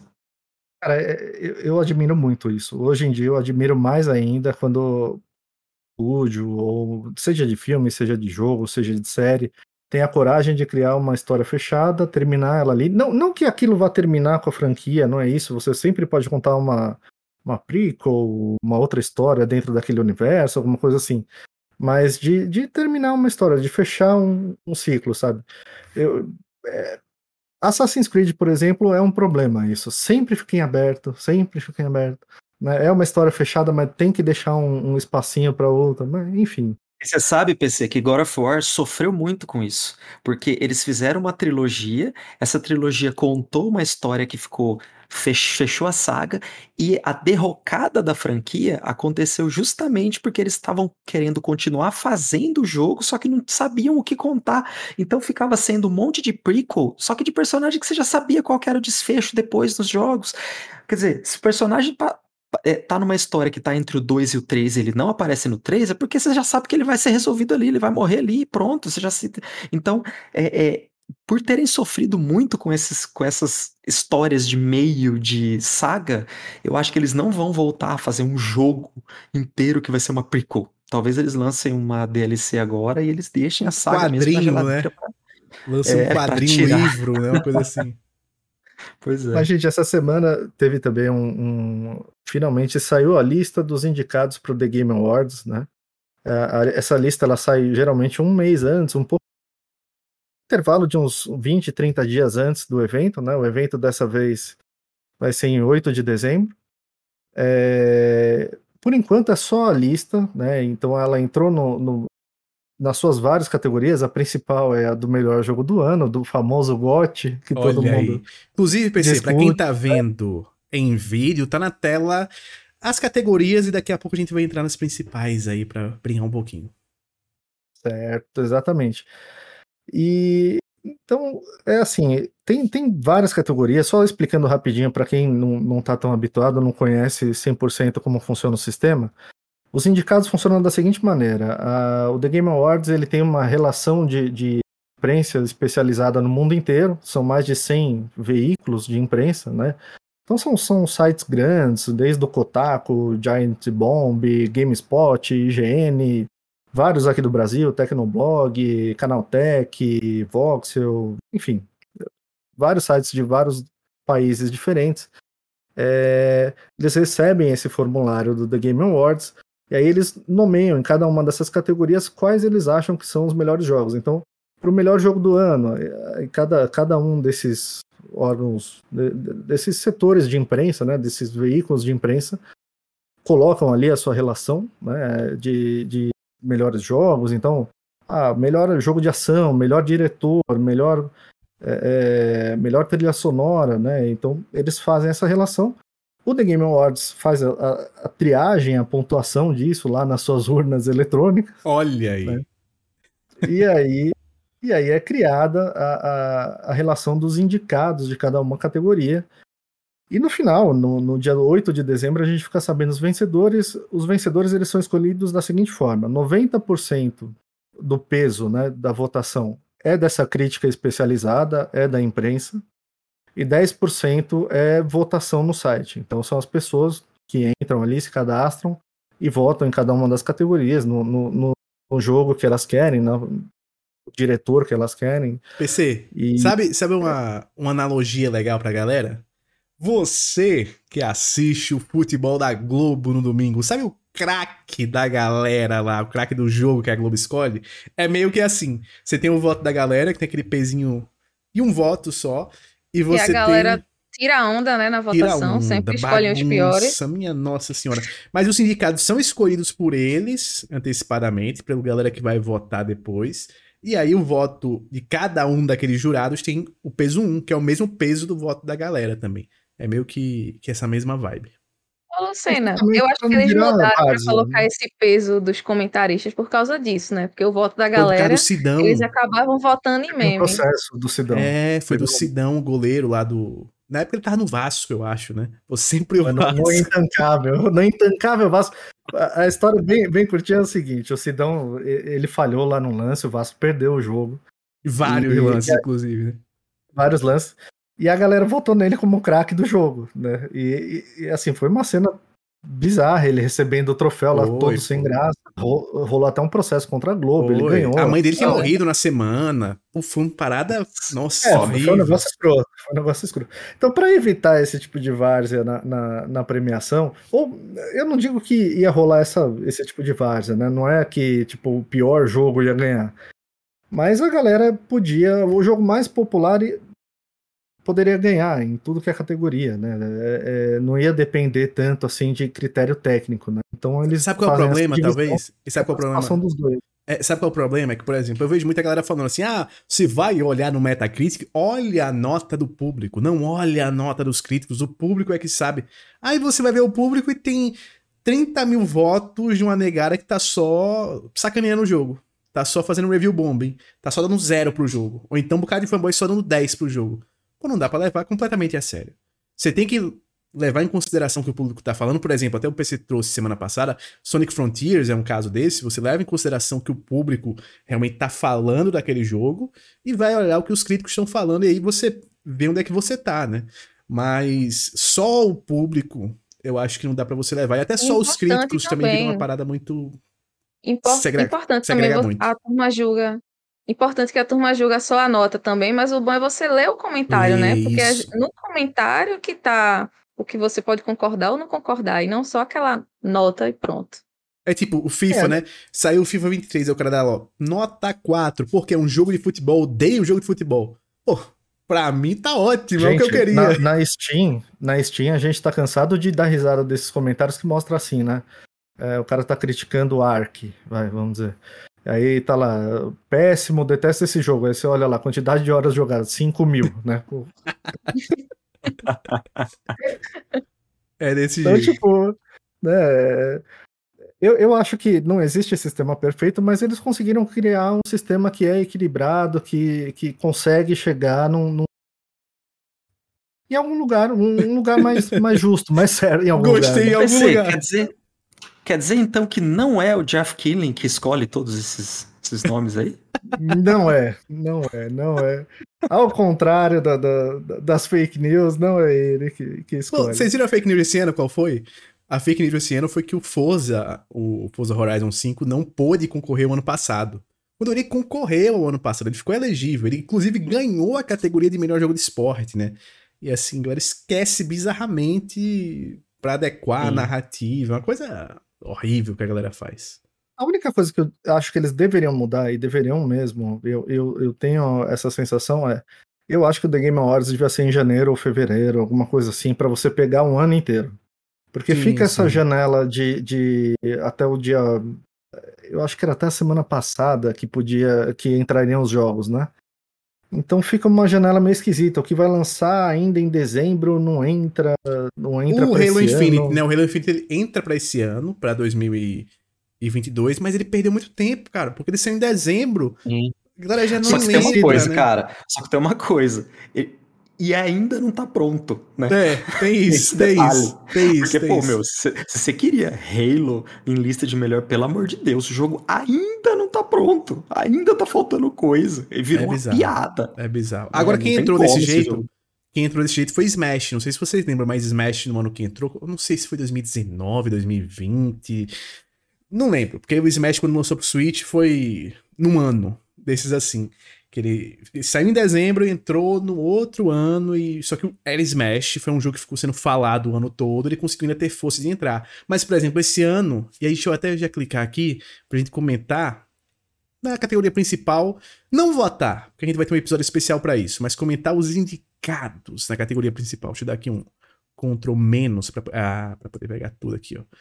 Porque eu acho, por exemplo, que o, o- o Pokémon, se tivesse saído mais próximo de agora, o Legends Arceus podia, talvez, aí ter brigado pra entrar com algum desses, que é um, um jogão. Já o Scarlet e Violet ainda não saiu a tempo, né? Ele vai sair agora no final de, de novembro, então é outro que vai sofrer com isso.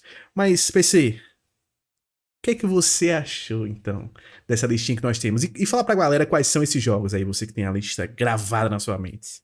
Vamos lá, gente. Os jogos indicados pro, pro Game of the Year, Game of the Year, o famoso GOT, o jogo do ano. É, o prime... Ordem alfabética, tá, gente? Não, não tô privilegiando nenhum jogo aqui, não. É, primeira Plague Tale Requiem, depois Elden Ring, God of War Ragnarok, Horizon Forbidden West, Stray e Xenoblade Chronicles 3. São esses os, os seis indicados, né? Um desses seis vai vencer o Game of the Year. É, Bom, já, já começando. Cara, eu acho que Elden Ring, Elden Ring e God of War Ragnarok são os, os dois favoritos. Não Perfeito, tinha como não perfeito. estar nessa lista. É, eu até entendo o Horizon tá nessa lista e o Xenoblade tá nessa lista também.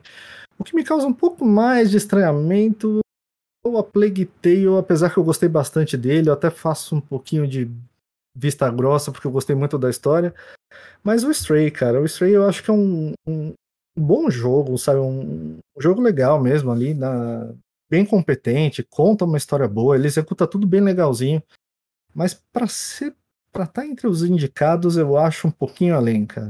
Eu acho que é um ótimo jogo. Ele, ele, ele foi, vamos dizer assim, catapultado por um marketing que ajudou muito ele, né? E a galera abraçou mesmo o jogo do gatinho e tudo mais. Eu me diverti pra caramba, gostei do jogo. Mas eu, não, eu não vejo assim. é, é, em termos de, de gameplay, por exemplo, ele não traz nada de novo. É um jogo gameplay bem básico, não tem nenhum tipo de novidade. A novidade maior é o gatinho mesmo. Eu acho que no, no restante ele é bem construído. Crítica comprou o meme, né? No fim das contas. A gente fez até um episódio especial Não. falando do Stray, né? Eu achei, achei que era meme que ele ia Né? ser igual, ia ser indicado É, então, é, compraram o meme. É, Compraram é o bem, meme. Ah, eu, eu vou falar alguns E sabe o que eu acho que foi eu- sacanagem, PC? Sabe o que eu acho que foi sacanagem assim? Cara, No fim das contas, é tipo a convocação do Daniel Alves. Incomoda. Pode incomodar. Ele é tá o ali. Daniel Alves. da- É, ele é o Daniel Alves aqui da, do GOT. E pode incomodar, mas não deve fazer muita diferença. Porque no fim das contas a disputa realmente vai ser entre Elden Ring É. e God of War Ragnarok. Mas o que eu acho estranho é que ele, ele parece entrar naquela cota que tem tido todo ano de entrar sempre um indie, mas ele entra meio que parece ser só pelo seu indie mais mainstream, né? Porque tem outros indies ali que também podiam ter brigado, né? Tem o New White, tem o Cult of the Lamb, que eu achei que o Cult of the Lamb talvez fosse entrar dos indies. E até se eles não fossem pra indie, eu acho que ainda tinha Bayonetta 3, que veio muito forte. Teve o próprio Splatoon 3, que a galera gostou muito. Teve o, Pokémon Legends Arceus, o Kirby. Eu vi muita gente surpresa que o Kirby, não entrou, né? Que o Kirby veio muito forte, assim. Então, Sifo. Sifo, era, era um ano que você tinha muitas opções de jogos pra, pra entrar realmente. Eu fiquei surpreso de ver o Stray ali. É, o- até o Tunic também. Tinha, Sim, tinha sim. bastante jogo pra brigar com ele ali, né? Não é. É um ótimo jogo, gostei bastante dele, mas assim, É, sei lá. Enfim, é, essa é a minha impressão. O que, que vocês acharam, Flash, de. Eu, eu só tenho, eu tenho uma crítica aqui que, além do Stray, é o próprio Horizon. A gente tava falando do Ragnarok até agora, e o, o- a, gran, a grandiosidade da continuação do God of War de 2018 me fez desgostar ainda mais do Horizon Forbidden West. Porque realmente é, é, mostrou pra mim assim. E, e é curioso, né? Porque quando, quando saíram os trailers, todo mundo ficou: Nossa, mas o Horizon parece muito mais uma evolução do que o God of War. God of War parece a mesma coisa. Eu pensei a mesma coisa quando eu vi. Sendo que, na verdade, é o oposto. Horizon eu dropei com 15 horas e até agora não tô animado pra voltar. Vou voltar só pelo gameplay, porque é gostoso. É bom, é bom combate é legal. Combate é muito bom, mas pra mim, na minha opinião, ele se resume a uma coisa que é um espetáculo de beleza visual e um combate muito bom. Agora, o tanto que, que, a personagem fica falando enquanto você tá jogando me irrita demais. É, é Tô muito rindo porque. totalmente diferente do, do God of War, que os diálogos eles são construtivos. Aqui não, ela não literalmente cala a boca o tempo todo Vamos do pegar jogo umas folhas? Ah, eu tô vendo inimigo ali. Você acaba de entrar no cenário, mexendo. você não consegue, você não consegue nem ver direito onde você tá. Ah, eu posso subir naquela pedra. Ah, eu tô Mas vendo eu- isso. Falando Ah, sozinha, Cara, ainda Tá mais. maluco, né? Eloy. É, Eu, eu tô rindo porque é, o quanto o Horizon consegue entrar no- na hora errada, né? É impressionante a sina da, do Horizon de sair na hora errada, de mas entrar nem no foi, bolo nem foi por isso não, viu, cara? Tem Sabe o que isso eu acho que também, foi, mas eu Flash? acho que Sabe o que eu acho que foi? Eu acho que assim, quando a gente pega de hora errada, eu acho que foi. Eles não tinham ainda maturado muito bem os temas que eles queriam desenvolver com esse jogo. É uma coisa que eu sinto muito, porque ele não tem um grande tema. Quando você pega os últimos grandes jogos da Sony, quando você pega o Homem-Aranha, Ghost of Tsushima, é, o The Last of Us Part 2 e o God of War, por exemplo, são jogos que têm uns grandes temas ali por trás. Eles têm uma mensagem pra lhe passar sobre alguma coisa importante pra sua vida. né? Tem um- uma carga emocional grande. O Horizon Forbidden West, não, ele não tem carga emocional quase nenhuma. É uma parada assim. É. Ele é E a vazio. Eloy? Ele é A vazio. motivação, Eloy- né, não é tão grande. A do primeiro jogo, a motivação é sensacional. Né? Eu adoro o primeiro jogo. Mas o, o segundo ela não tem uma motivação concreta, assim. É uma história. É salvar o mundo e. e foi. é. né? Você Só que ela é tiraria chata, algum- né? Ela é uma personagem que, que, que eu gostava dela no primeiro jogo, a forma como ela se desenvolveu no segundo jogo, mano, essa Uma menina criança tá chata linda. pra caramba, velho. Ela, ela era uma criança linda no primeiro Aliás, jogo. tinha que tirar, tinha que mostrar essa foto dela criança, falar assim, ó, nega, ó você aqui como você era, quando, como que você era, quando você era feinha aqui, vamos, vamos segurar um pouquinho essa, essa chatice, vai. Mas, Gi, você tiraria algum, algum desses jogos, colocaria outro na, na- nessa categoria? Então, eu, eu concordo com você com relação ao Stray. Eu acho que o Horizon, tudo bem, tá aí. Agora o Stray, realmente, eu, eu amei o jogo, né? Mas eu jurava que seria, era um meme mesmo, assim, isso de GOT. Então me surpreendeu. Só que eu também não sei qual eu colocaria no lugar, sabe? Eu não joguei. Eu joguei todos os jogos daí, menos o Xenoblade. É, mas eu não sei qual eu colocaria no lugar. Só que eu concordo que realmente o Stray, pra mim, era meme. Está no disputando o GOT. Vocês lembram, vocês lembram que eu falei aqui há muitos episódios atrás que eu achava que o Xenoblade ia concorrer? Até que eu disse, ó, tô começando o Xenoblade porque eu acho que ele vai estar lá no, no God. Que todo mundo que eu conheço de confiança que jogou o jogo me diz, cara, é o melhor RPG que a Nintendo fez depois de Zelda Breath of the Wild. Vai lá conferir. E Você sabe que eu, eu joguei fiquei 10 ouvindo horas até agora. E ó, é verdade. Eu fiquei ouvindo esse boato, né? Eu, eu fiquei ouvindo esse tipo de, de análise, review e tal. E aí eu falei, não, tá, beleza, eu vou jogar o 3 então. Só que eu não joguei os dois primeiros. né? É, eu joguei eu, os eu dois. tenho o segundo. Eu tenho o segundo e comprei o primeiro. Por que, por que, que eu faço isso? E Deus assim, céu? o 2, o 2 não precisa você ter jogado o primeiro. Ele, no final, assim, é que talvez você tenha, alguma, tenha, uma ligação ali, mas no geral não tem. Esse não. Esse ele liga muito os dois primeiros em, em vários momentos. Ele faz uma conexão bem legal da, de tudo que a franquia fez até agora. É, é a combinação do que eles. E é uma coisa interessante. Por exemplo, Tale, ele é o final da jornada da Amicia, né? Ele termina a jornada da Amicia do, do Hugo. O Elden Ring é a combinação de tudo que a From Software fez até agora, desde que a empresa começou ali na a fazer Souls com, com Demon Souls. O God of War Ragnarok é a combinação de tudo que eles desenvolveram na franquia. O Horizon Forbidden West é a combinação também de, de alguma coisa da, da guerrilha com o primeiro jogo.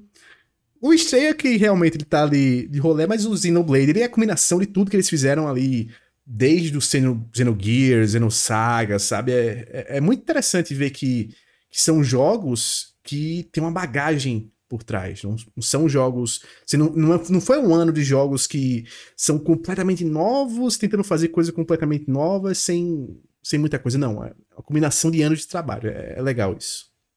Eu queria ver um RPG japonês ganhando de novo, mas eu acho que. É, ah, próximo ano. Final Fantasy XVI. Próximo ano. É, Final Fantasy XVI, próximo ano. é, ou 16 ou Crisis Core. Ou se não, o Rebirth. É, tem, tem muitas opções pra Final Fantasy ganhar próximo ano. Eles escolhem. Eles escolhem. Mas, ó, PC, o que, é que você acha de a gente olhar outra categoria aqui, hein? Vamos lá. Flash, qual categoria que você se interessou aí? Qual que você acha legal pra gente dar uma olhada? Uh, vamos ver então aqui. Direção de arte. Qual a melhor direção, direção de, de arte? Vamos, vamos votar, vamos votar. Perfeito, perfeito. Eu, como eu escolhi, eu já vou adiantar meu voto. Não tem, não tem discussão nenhuma. Elden Ring, melhor direção de arte. Eita, coisa linda. Ó, oh, eu vou votar aqui. Eu tô dividido, mas eu vou em Elden Ring também. Eu vou em Elden Ring. Direção de arte de Elden Ring é, é bizarro. É, assim, graficamente ele não é aquela coisa técnica, mas a direção de arte faz o jogo sobressair. Gi, Pra mim também. É o The Ring. Como eu só joguei o do gatinho, eu vou ter que votar no do gatinho. perfeito, perfeito. Falou perfeito. tanto do Stray, tá vendo? Aí, Agora tá temos que votar ah, nele. O mundo, a terra plana capota.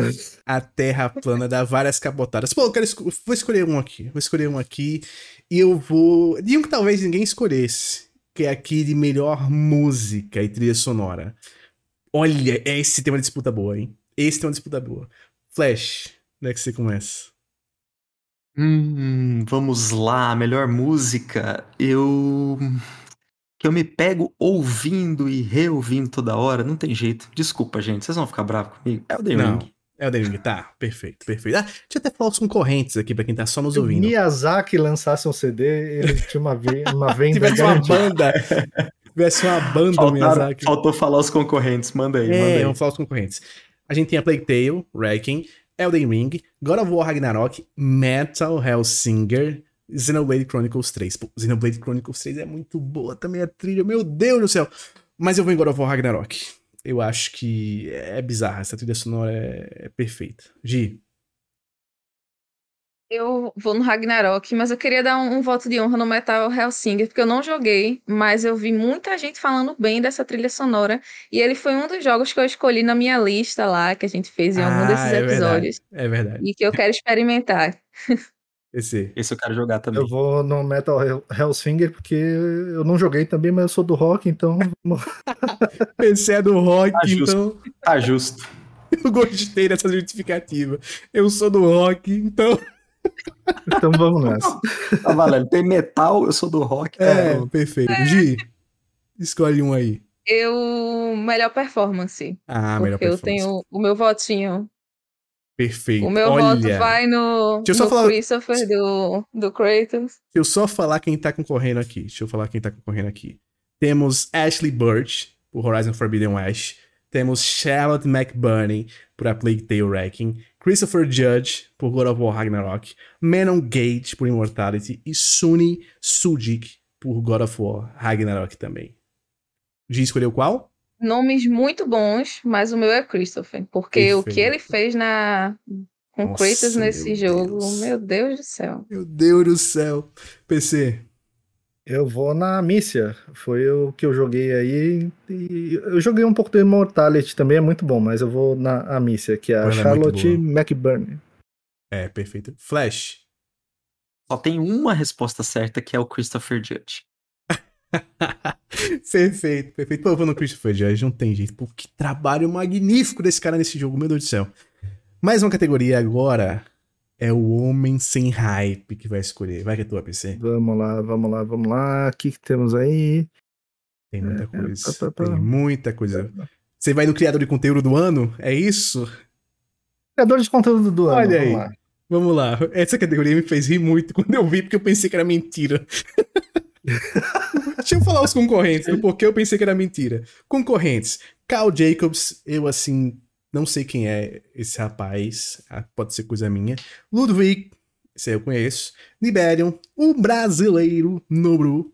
E tem a QT Cinderela, que eu também não conheço. Quando eu vi Niberion, Nibel, e eu vi essa foto dele, eu pensei, não, não é possível. Eles não vão estar tá usando a, a, foto do Mob Psycho como a foto um, criador de conteúdo. Não, não é possível, mas foi. Mas foi, é real, o Niberion tá concorrendo. PC, você que começou. Meu voto é dele, inclusive. Eu quero ver esse homem no, no, no palco lá. Vamos poupar tempo? Alguém não vota em Nibel? Aqui? Vamos botar todo mundo no nível. Todo mundo. Eu quero. Todo mundo quer ver o rosto desse rapaz. É, é incrível. Nibério, né? Não tem jeito. Nibério, Nibério. E vamos para outra rodada. Flash, escolhe outra categoria aí pra gente. Melhor direção. Melhor direção. Perfeito. Perfeito. Ah, foi? Foi, foi, foi, foi, foi. Mas temos... já tem um voto certo aí também. É, temos Elden Ring. God of War Ragnarok, Horizon Forbidden West, Immortality e Stray. Cara, eu fiquei impressionado de ver o Stray nessa lista também, hein? Flash. Eu vou ter que votar nele. Por que você vota em Elden Ring? Eu não voto em Elden Ring, meu oh, voto foi no God of War Ragnarok. Olha tá? aí! Então, Olha aí! É, meu voto foi no God of War. Não, não tem como, a direção desse jogo é, é espetáculo. Absurdo. Não tem, é absurdo. não tem como. É, é, é ele não ganhar essa, essa categoria. Demorou 50 episódios, mas você viu isso acontecer. Isso aconteceu. Você, você que tá desde o início. Alguém bateu de frente, né? Alguém tancou o intancável. Foi, foi. mesmo. Gi vai em quem? Eu, eu concordo é, com Ragnarok. É, assim, o Elden Ring e o Ragnarok estão muito. estão muito pau a pau, assim, pra mim, sabe? O ideal eu, é, é um levar um e o outro levar o outro, né? O ideal é, é, isso, cada um levar um. Sabe aquele meme, uma escolha muito difícil, só que esse é de verdade, uma escolha muito difícil. o, o, nesse Mas caso, eu, nesse eu caso, sigo, sigo. Nesse caso, uma escolha muito Diga. difícil, a gente, se a gente não tivesse nenhum outro concorrente, fosse Elden Ring contra Horizon Forbidden West. Aí seria bem do meme uma escolha muito difícil. Aí seria. PC. Mas eu, eu voto pro Ragnarok nesse, na direção. PC é Stray por quê? Por Roraima, pela minha família. é o único que eu joguei. Eu joguei Immortality também, mas eu não terminei ainda, então não dá pra votar nele. Meu voto é do jogo do gatinho, ó. Só pra PC, pagar a língua. PC foi quem mais criticou o Stray aqui no começo e é quem mais tá votando nele. O Stray ganhou em 12 categorias na minha votação. Aproveita, PC, já escolhe outra categoria para você votar. Deixa eu ver o que, que temos aí. Vamos lá, melhor RPG. Ah, lá boa categoria. Esquerdo. Boa categoria essa, hein? E ó, nós temos Elden Ring, Live Alive, Pokémon Legends Arceus, Triangle Strategy e Xenoblade Chronicles 3. Você vota em quem, PC? Eu vou no Xenoblade. Perfeito. Esse eu não joguei também. escolher a categoria, depois ele percebeu jogou que nenhum. Não jogou nenhum. Incrível. Gi, vai qual? Eu só queria a ver os jogos que estavam lá. A gente depois tinha que fazer um episódio com o, o Game of the Year do 2015 PC. Pro, é. pro PC poder, Mas, poder escolher. Ó, eu, eu acho que um legal que a gente deveria fazer é o nosso Game of the Year. Tipo, os jogos Sabe que a gente o que eu quero, PC? Eu quero, eu quero sem sacanagem. Eu quero um. A gente podia fazer as nossas categorias. É, o Game of the Year sem hype. Eu quero um Game of the Year sem hype. É isso que eu quero. Faremos. É isso que eu quero. Gi, você vota em quem? Elden Ring. Ah, Flash, Elden Ring por quê? Olha, eu, eu vou ser bem honesto. É, é, o, o, o Elden Ring é um RPG de ação, né? Então, é, ele tão, é, é, é, tão diferente que eu acho que eu, eu até estranho um pouco é, essa categoria, assim, porque, por exemplo, como comparar Elden Ring com, sei lá, com Pokémon, com Triangle Strategy? Strategy putz, é muito Exato. Diferente. Então eu acho muito difícil, né? Eu só joguei Elden Ring desses cinco aí, então eu voto nele, mas. Não, sabe o que, é, sabe que é bizarro também? É porque tudo é RPG hoje em dia, quase. Quase tudo é- hoje em dia que sai, você pode Tem categorizar. elementos como... de RPG. Não sei É. como o Horizon não tá aí, né? É, não, tem. Nossa, é, é bizarro. Tudo dá pra se categorizar como RPG, tem toda a discussão e tal. E realmente é uma categoria difícil, porque se fosse dividido em subcategorias, fosse melhor RPG de ação, melhor RPG de turnos, melhor RPG de estratégia, sabe? Eu acho que seria mais legal no futuro eles fazerem isso, mas eu acho também que eles não têm nem tempo, porque é muito longo o The Game Awards. Eu vou no Xenoblade só por. Esse argumento do Flash me convenceu a, a- a votar em outro jogo. E pra ter um outro voto que não seja em Elden Ring e acompanhando meu amigo PC, vamos Xenoblade aqui foi Aí, com os viu? três. Olha aí, coisa linda. Gi, escolha outro pra segunda rodada. É o mais aguardado. Cadê ele? Hum, Pro ano que vem. Legal. Como é o nome da categoria? Achei. Most Anticipated Most- most- Game. Isso. Essa categoria é coisa linda, hein? Final Fantasy XVI, Hogwarts Legacy, Resident Evil 4, Starfield e The Legend of Zelda Tears ou Tears of the Kingdom. E aí? Gente, que lista, né, véi? Eu, Fantástico. eu fui certa da minha resposta, mas olhando agora a lista, caramba.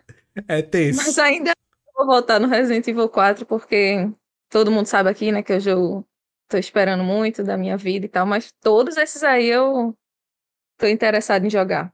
Eu vou dizer logo o meu, porque eu acho que assim como o da G é óbvio, o meu também é óbvio, que é o GOT 2023, que é Final Fantasy XVI. Então, passa a bola pro meu amigo Flash, pra ele dizer qual é desses aí o que ele mais tá esperando.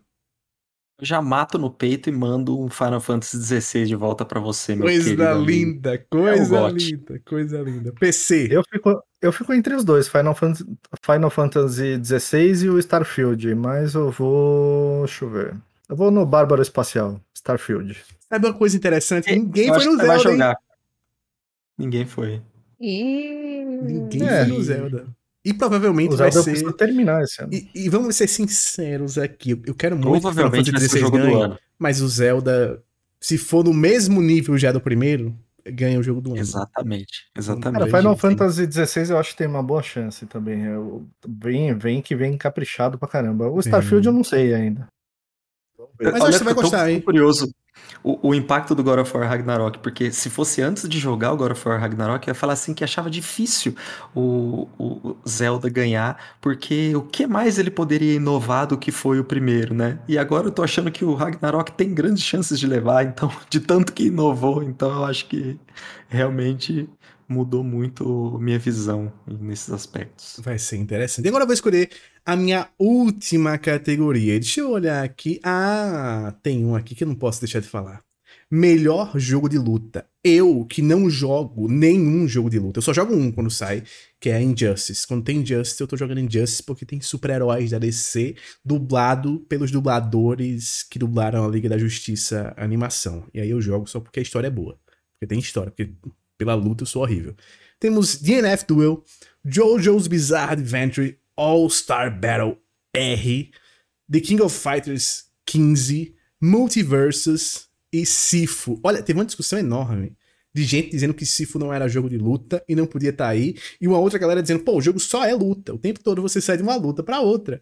E aí, até você pensando assim, quase todos os jogos de ação dá pra categorizar como um jogo de luta. Assim, Elden Ring tem luta o tempo todo também. Você tá lutando ali o tempo todo. O que, é que vocês acharam do Sifu nessa categoria? PC. Cara, eu, eu acho que não tem muito a ver. Realmente, pra mim, tá mais num, num jogo de ação, alguma coisa assim, do que, do que um jogo de luta, né? Se você olhar, todos os outros que estão nessa indicação aí são luta um contra o outro, né? É, eu não vejo muito Sifu nisso. Pra mim, aí, eu votaria no The King of Fighters porque eu joguei muito na infância, só. Então, eu nem joguei esse novo. Faz tempo que eu não jogo jogo de luta, mas por Roraima e pela infância, Quando vai ver a comunidade fala, PC, você votou o pior King of Fighters de todos os tempos. É. Isso é um absurdo você ter feito isso. desculpa, gente. Mas não, eu, eu conheço gente da comunidade que tá gostando desse jogo. Gi, o que, é que você acha de Sifu?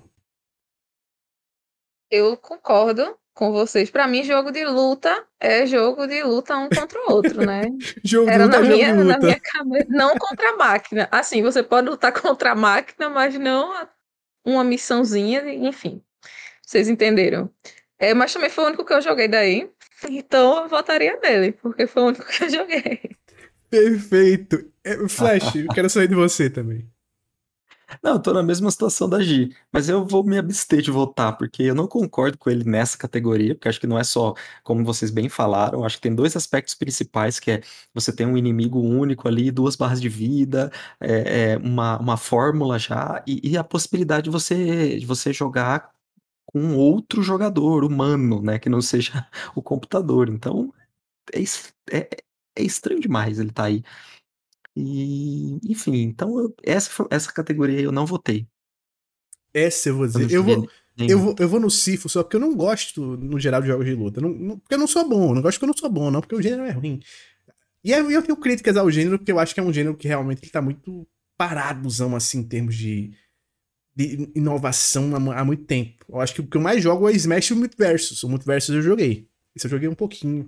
Então ele não é. Ele é. Tenta ser um Smash, mas não consegue ser, mas ainda é divertido. Mas o Smash é disparado para mim ainda o, o, mais divertido do gênero. O Sif realmente, ele tá. Ele penetra aí. Mas eu vou votar, porque se tem um jogo que não é de luta concorrendo na categoria, que é jogo de luta, que é uma categoria que eu não gosto muito, então vou votar nele. Então, Sifo, meus parabéns, você recebeu o meu voto. Mas em Game Awards eu acho que é isso, né, PC? Ou tem mais alguma coisa que você quer falar? Isso, é um, tem, tem um recadinho só do, do, nosso episódio passado. Se você ainda não ouviu, vai lá, volta ah, uma casinha depois que você perfeito, terminar esse. Perfeito. Escuta o nosso episódio passado, porque a gente voltou. GOT de todos os GOTs, de, Game of the Year de todas as edições que passaram até agora, né? Sem contar essa daqui que vai rolar dia 8 de dezembro. E a grande final ficou entre o, o GOT de todos os GOTs, a final foi Skyrim contra The Last of Us Parte 2. Né? E aí a gente fez uma enquete no perfil da G, e para minha decepção, eterno desgosto, remorso e, e, e, auditoria dos votos. A democracia é, é um erro, né, PC? A democracia é um erro e The Last of Us Parte 2 venceu, então o pessoal votou mais no The Last of Us e ficou ele como gote dos gotes. Mas se você ainda não ouviu o episódio passado, volta lá, escuta, porque tá muito legal. E, e eu vou jogar o The Last of Us agora, gente. Na semaninha que vem, essa semana ou semana que vem eu vou começar, então talvez eu me retrate nos próximos episódios. É que eu gosto muito do Skyrim, então ah, deu uma doída no coração. Ô, ô Gi, você tem os dados de quantos votos foram no, no total fácil aí pra gente? Eu Tava procurando isso agora mesmo, para dizer a porcentagem certinha. Ah, porque eu 58 quero... milhões de votos no, eu, no, eu, no meu ponto aqui, no meu ponto aqui, PC, e 61 mil. Estão pedindo para auditar as urnas, aí estão pedindo para saber quantos votos foi. Ah, e... É porque aqui o voto foi secreto, né? Ah. Então, também foi secreto e assim, só teve uma urna. Poxa aí vocês não ficaram para auditoria e deu problema. Deu problema, deu problema. Será que teve gente votando mais de uma vez, tendo perfis fakes para votar? Não temos A gente tem que fazer, refazer esse episódio e refazer várias vezes até Skyrim ganhar. Eu, eu... Tá na foto, fazer peraí. Eu tinha mandado um print pra vocês. Vamos fazer vários turnos dessa eleição.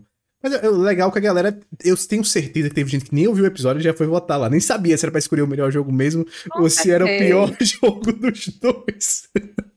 Achei, olha aqui. Temos os dados. É, a gente teve 469 votos.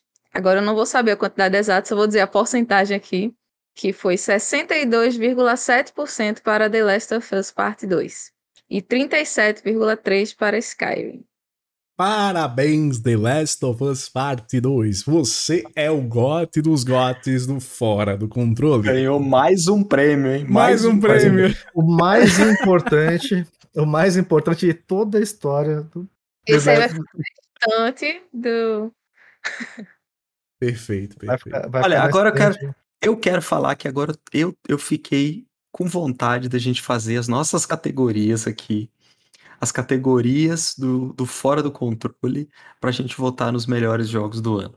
Com as nossas categorias. Vamos Perfeito. fazer algumas pouquinhas assim. Vamos pensar e você, nosso querido espectador nos ajude a. É, entra no Discord. A, a montar isso. Porque, entra no Discord isso que a gente fez hoje, gente. isso que a gente fez hoje aqui foi sugestão do Sidney lá no Discord. Ele mandou uma mensagem, oh, porque vocês não abrem a paginazinha do The Game Awards e comentam assim, tal, os votos de vocês. Sugeriram no Discord, a gente veio aqui, pum, fez. Então, se você quer dar sugestões pra gente e quer que a gente veja mais fácil, porque às vezes se vocês mandarem, talvez, no Twitter marcando pode ser que a gente não veja, vai no grupo do Discord que você conversa, o pessoal diz logo se sua ideia é boa ou não, porque às vezes a gente tem uma ideia de jirico também lá e bota. E como não tem ninguém para comentar, né? Tem nenhum amigo para dizer, ó, oh, essa ideia aqui não é muito boa. Então lá Ajuda a gente a ter noção. É, é lá é, é bom, é bom porque as vozes do povo nos ajudam. A democracia não é um erro. Exatamente.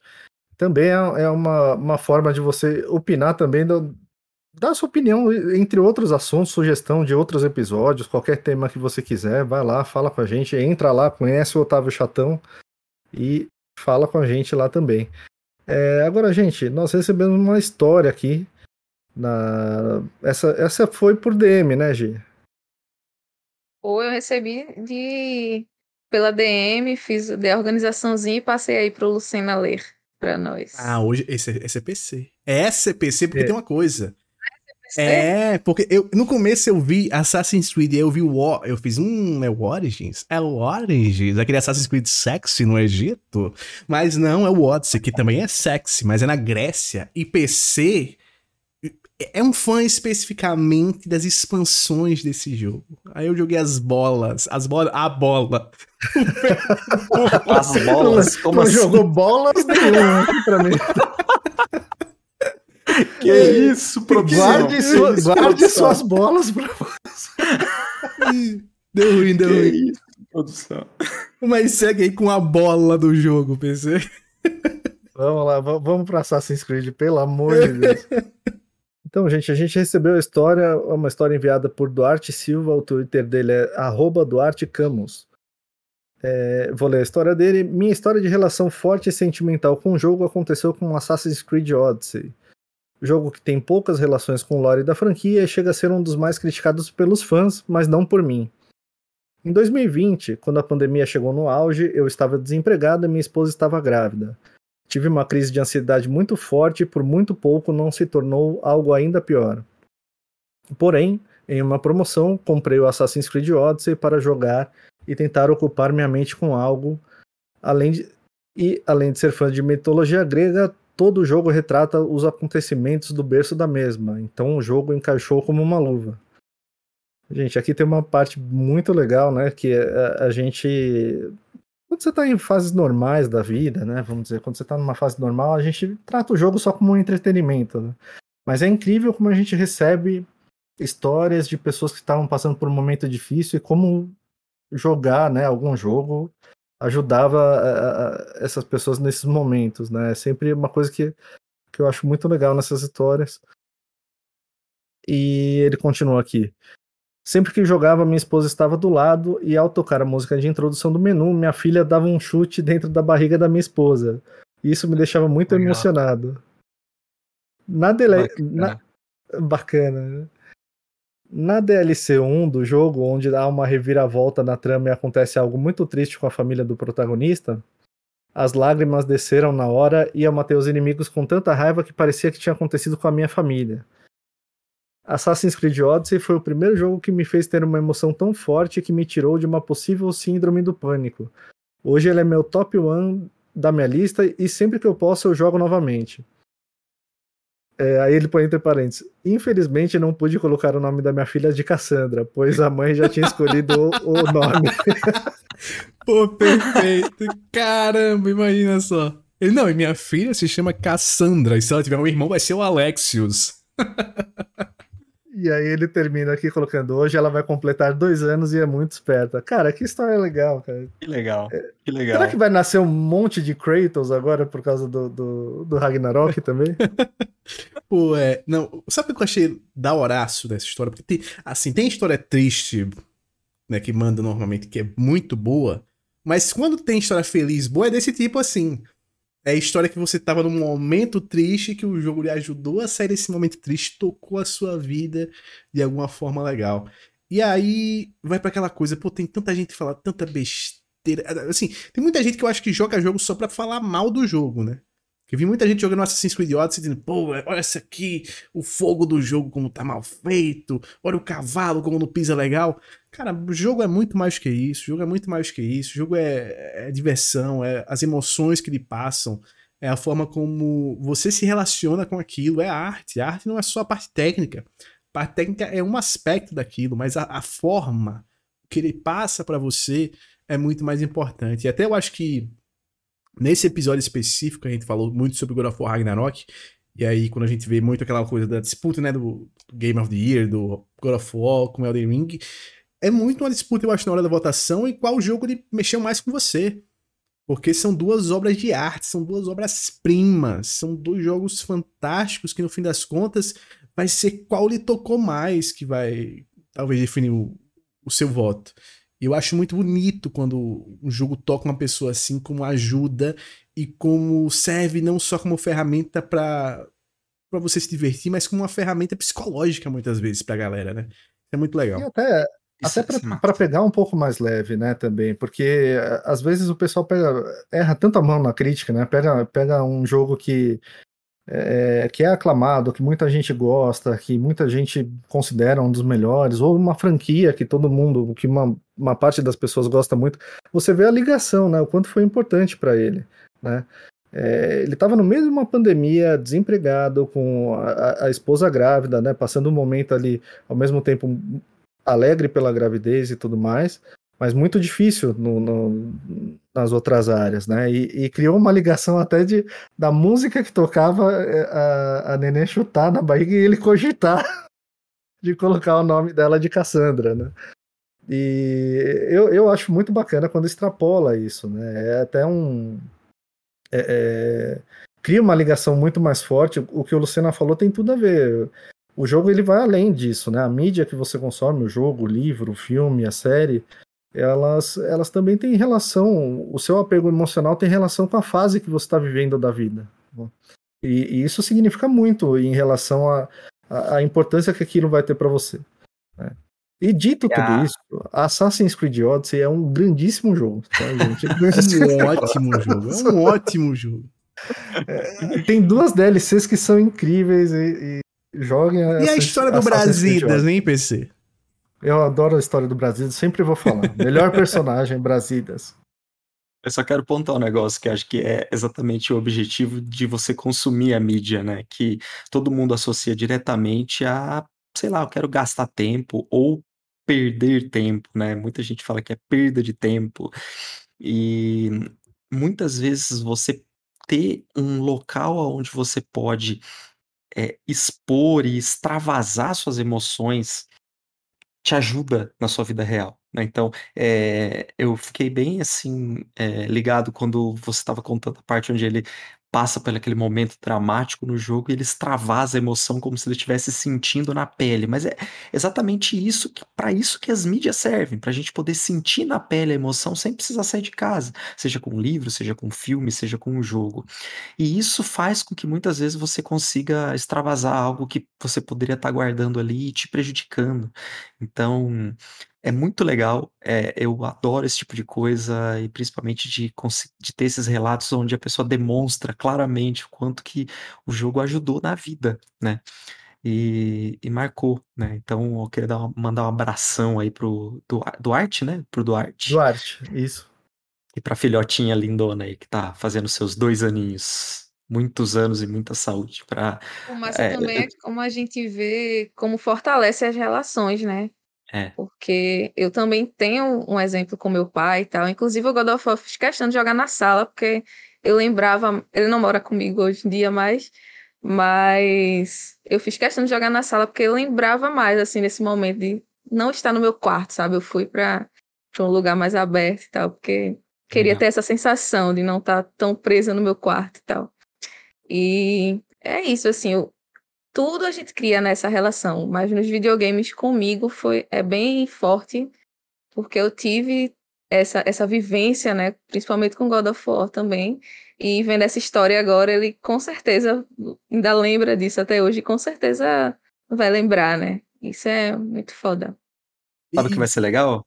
Quando a filhota dele pegar o Assassin's Creed Odyssey para jogar. Exatamente o que eu ia falar. Duarte, você tem que guardar esse Assassin's Creed Odyssey ou a Ubisoft lançar um remake lá na frente e, e, e jogar junto com ela, contar essa história para ela, porque vocês sempre vão ter essa ligação, né? Mesmo ela, é, é, é, ela sendo ainda uma bebê, ainda não tinha nem nascido, mas essa é uma ligação que vai perdurar para sempre. Então, cara, aproveita isso. E para nós aqui no podcast, ela chama Cassandra. Tá? Perfeito. Então... Tem uma coisa, inclusive.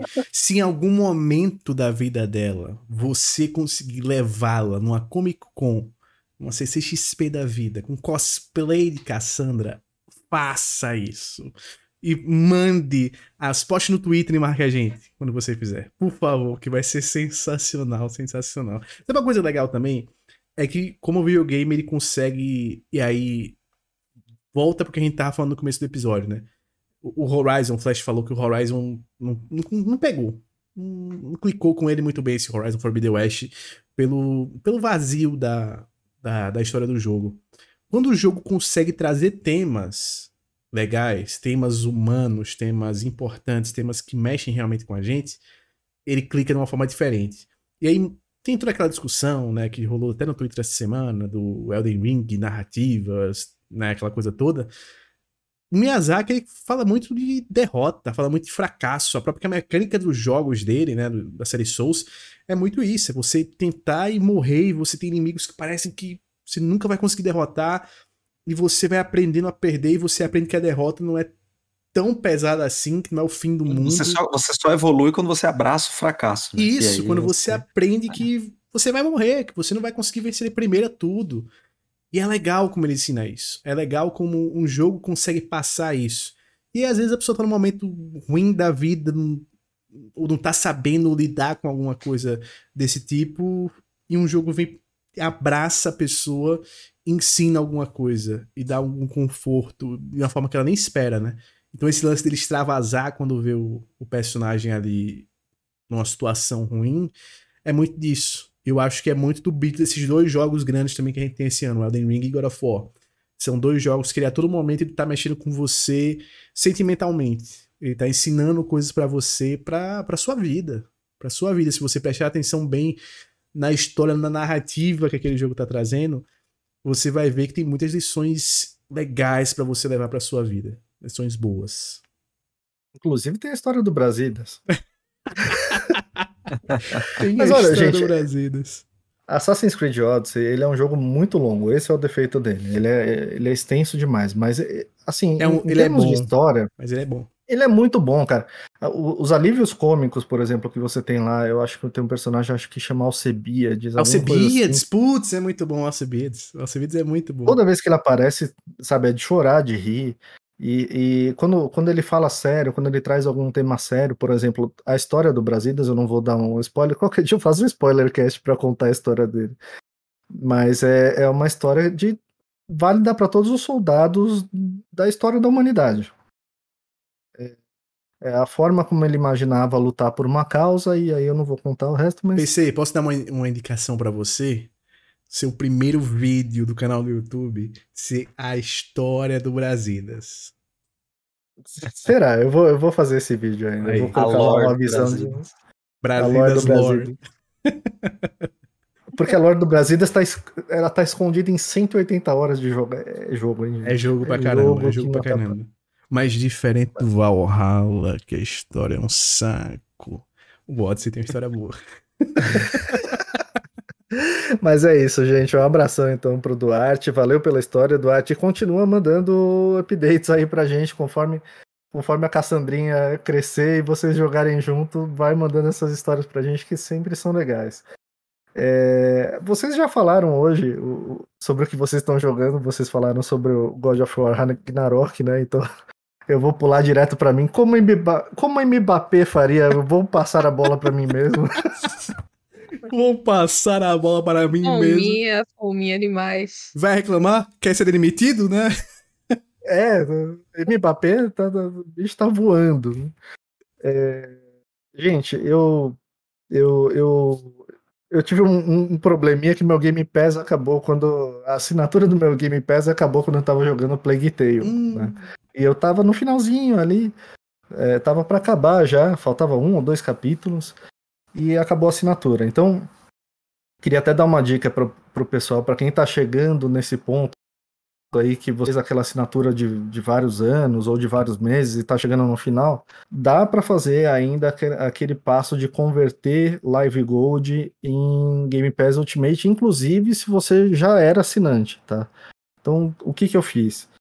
Acabou minha assinatura, eu esperei alguns dias, aí eu comprei gift card de Live Gold, aquele gift card de 12 meses. No meu caso, eu comprei 3 anos, né? Eu comprei três gift cards de 12 meses, é o máximo que dá para converter, então. Mas você pode converter um ano, dois anos, enfim, né? E, e o passo é bem simples, você você tem que estar com a sua assinatura expirada e cancelada, não pode estar com a cobrança recorrente ligada. E com a sua assinatura expirada e cancelada, você vai ali na, no seu menu de assinaturas dentro do, do, do, console mesmo, dentro do aplicativo. Vai lá na parte da Live Gold, adiciona o código desse, desse cartão gift card da Live Gold que você comprou. Se você comprou mais que um, você adiciona um, aí ele vai te dar 12 meses. Aí você adiciona um outro, vai te dar mais 12 meses, adiciona um outro e vai te dar mais 12 meses. Né? E depois você vai na aba de. Você vai ver lá que você vai ficar com um tempo de Live Gold contratado. E depois você vai na, na, na aba do Game Pass e transforma em Game Pass Ultimate. Né? É uma diferença brutal, tá? A, a assinatura hoje do Game Pass Ultimate está R$ reais por mês. Eu fiz a conta aqui, no meu caso, por exemplo, se eu fosse assinar durante três anos, eu ia gastar R$ 1.620. E fazendo isso, eu gastei 600. Então deu uma diferença de 1.020 reais, né? É, é uma grande. diferença grande. E aí o Game Pass, ele, em vez de te custar 45 reais por mês, ele vai custar 17 reais por mês. Fica bem baratinho, bem baixinho, e você já fica ali com assinatura para pegar todos os, os, jogos lá, Starfield, Hellblade. E aí, se o preço subir, azar do preço que subiu, você vai continuar pagando aquele preço mesmo.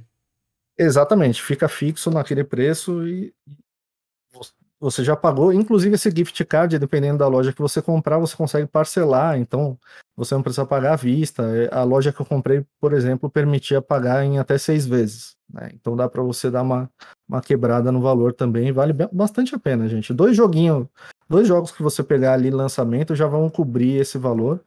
Mas se você também não tiver afim de fazer três anos, faz um ano só, dois anos, enfim.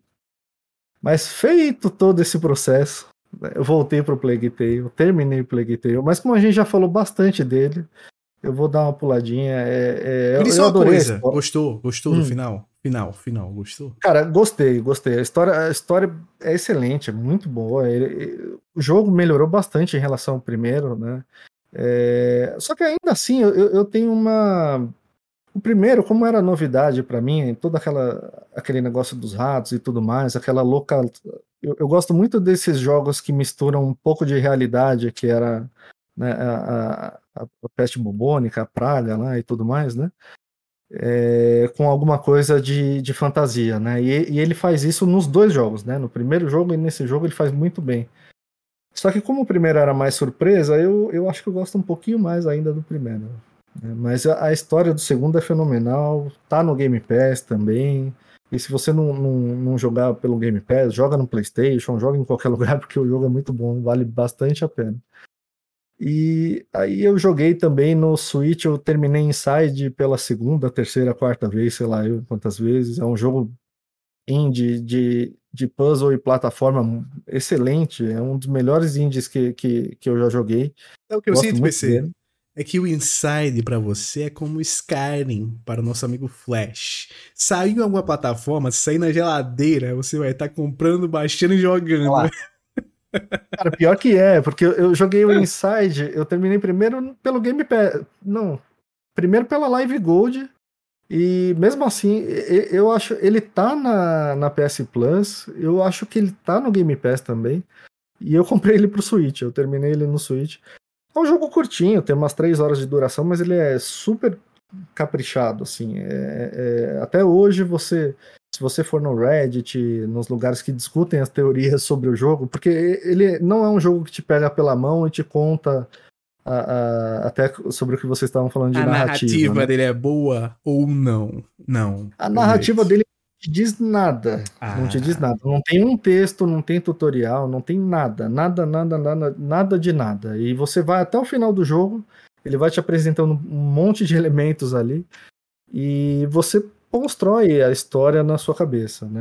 É, é do, são, o jogo é feito pelos mesmos criadores do Limbo, também, que é bem nessa pegada, né? É um jogo bem interpretativo, né? Ele não, não te conta a história assim abertamente.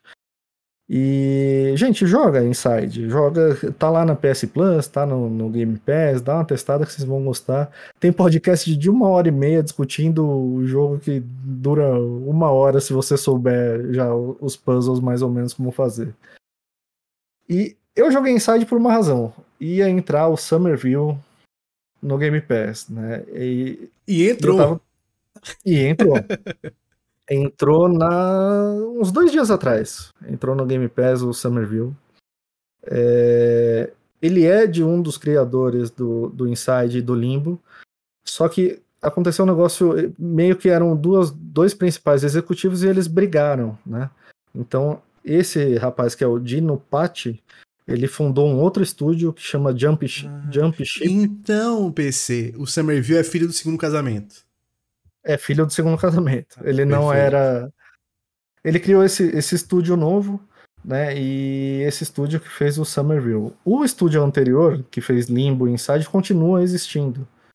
Mas o, eles têm inclusive um outro projeto que eles não divulgaram nada ainda e tudo mais. Né? É, é, então, de certa forma, essa, essa, briga no casamento, Luciana, foi boa. Olha porque, aí. Porque nesse caso gerou dois estúdios, os dois estão produzindo, estão fazendo então jogo. Quer dizer então... que quando o casamento rola um divórcio e depois essas pessoas vão lá formar novas famílias, isso é uma coisa boa porque temos duas novas famílias formadas na sociedade. Se forem duas famílias funcionais, até vai, né? O problema é que geralmente não é, não é isso Por que é acontece. pensão, né?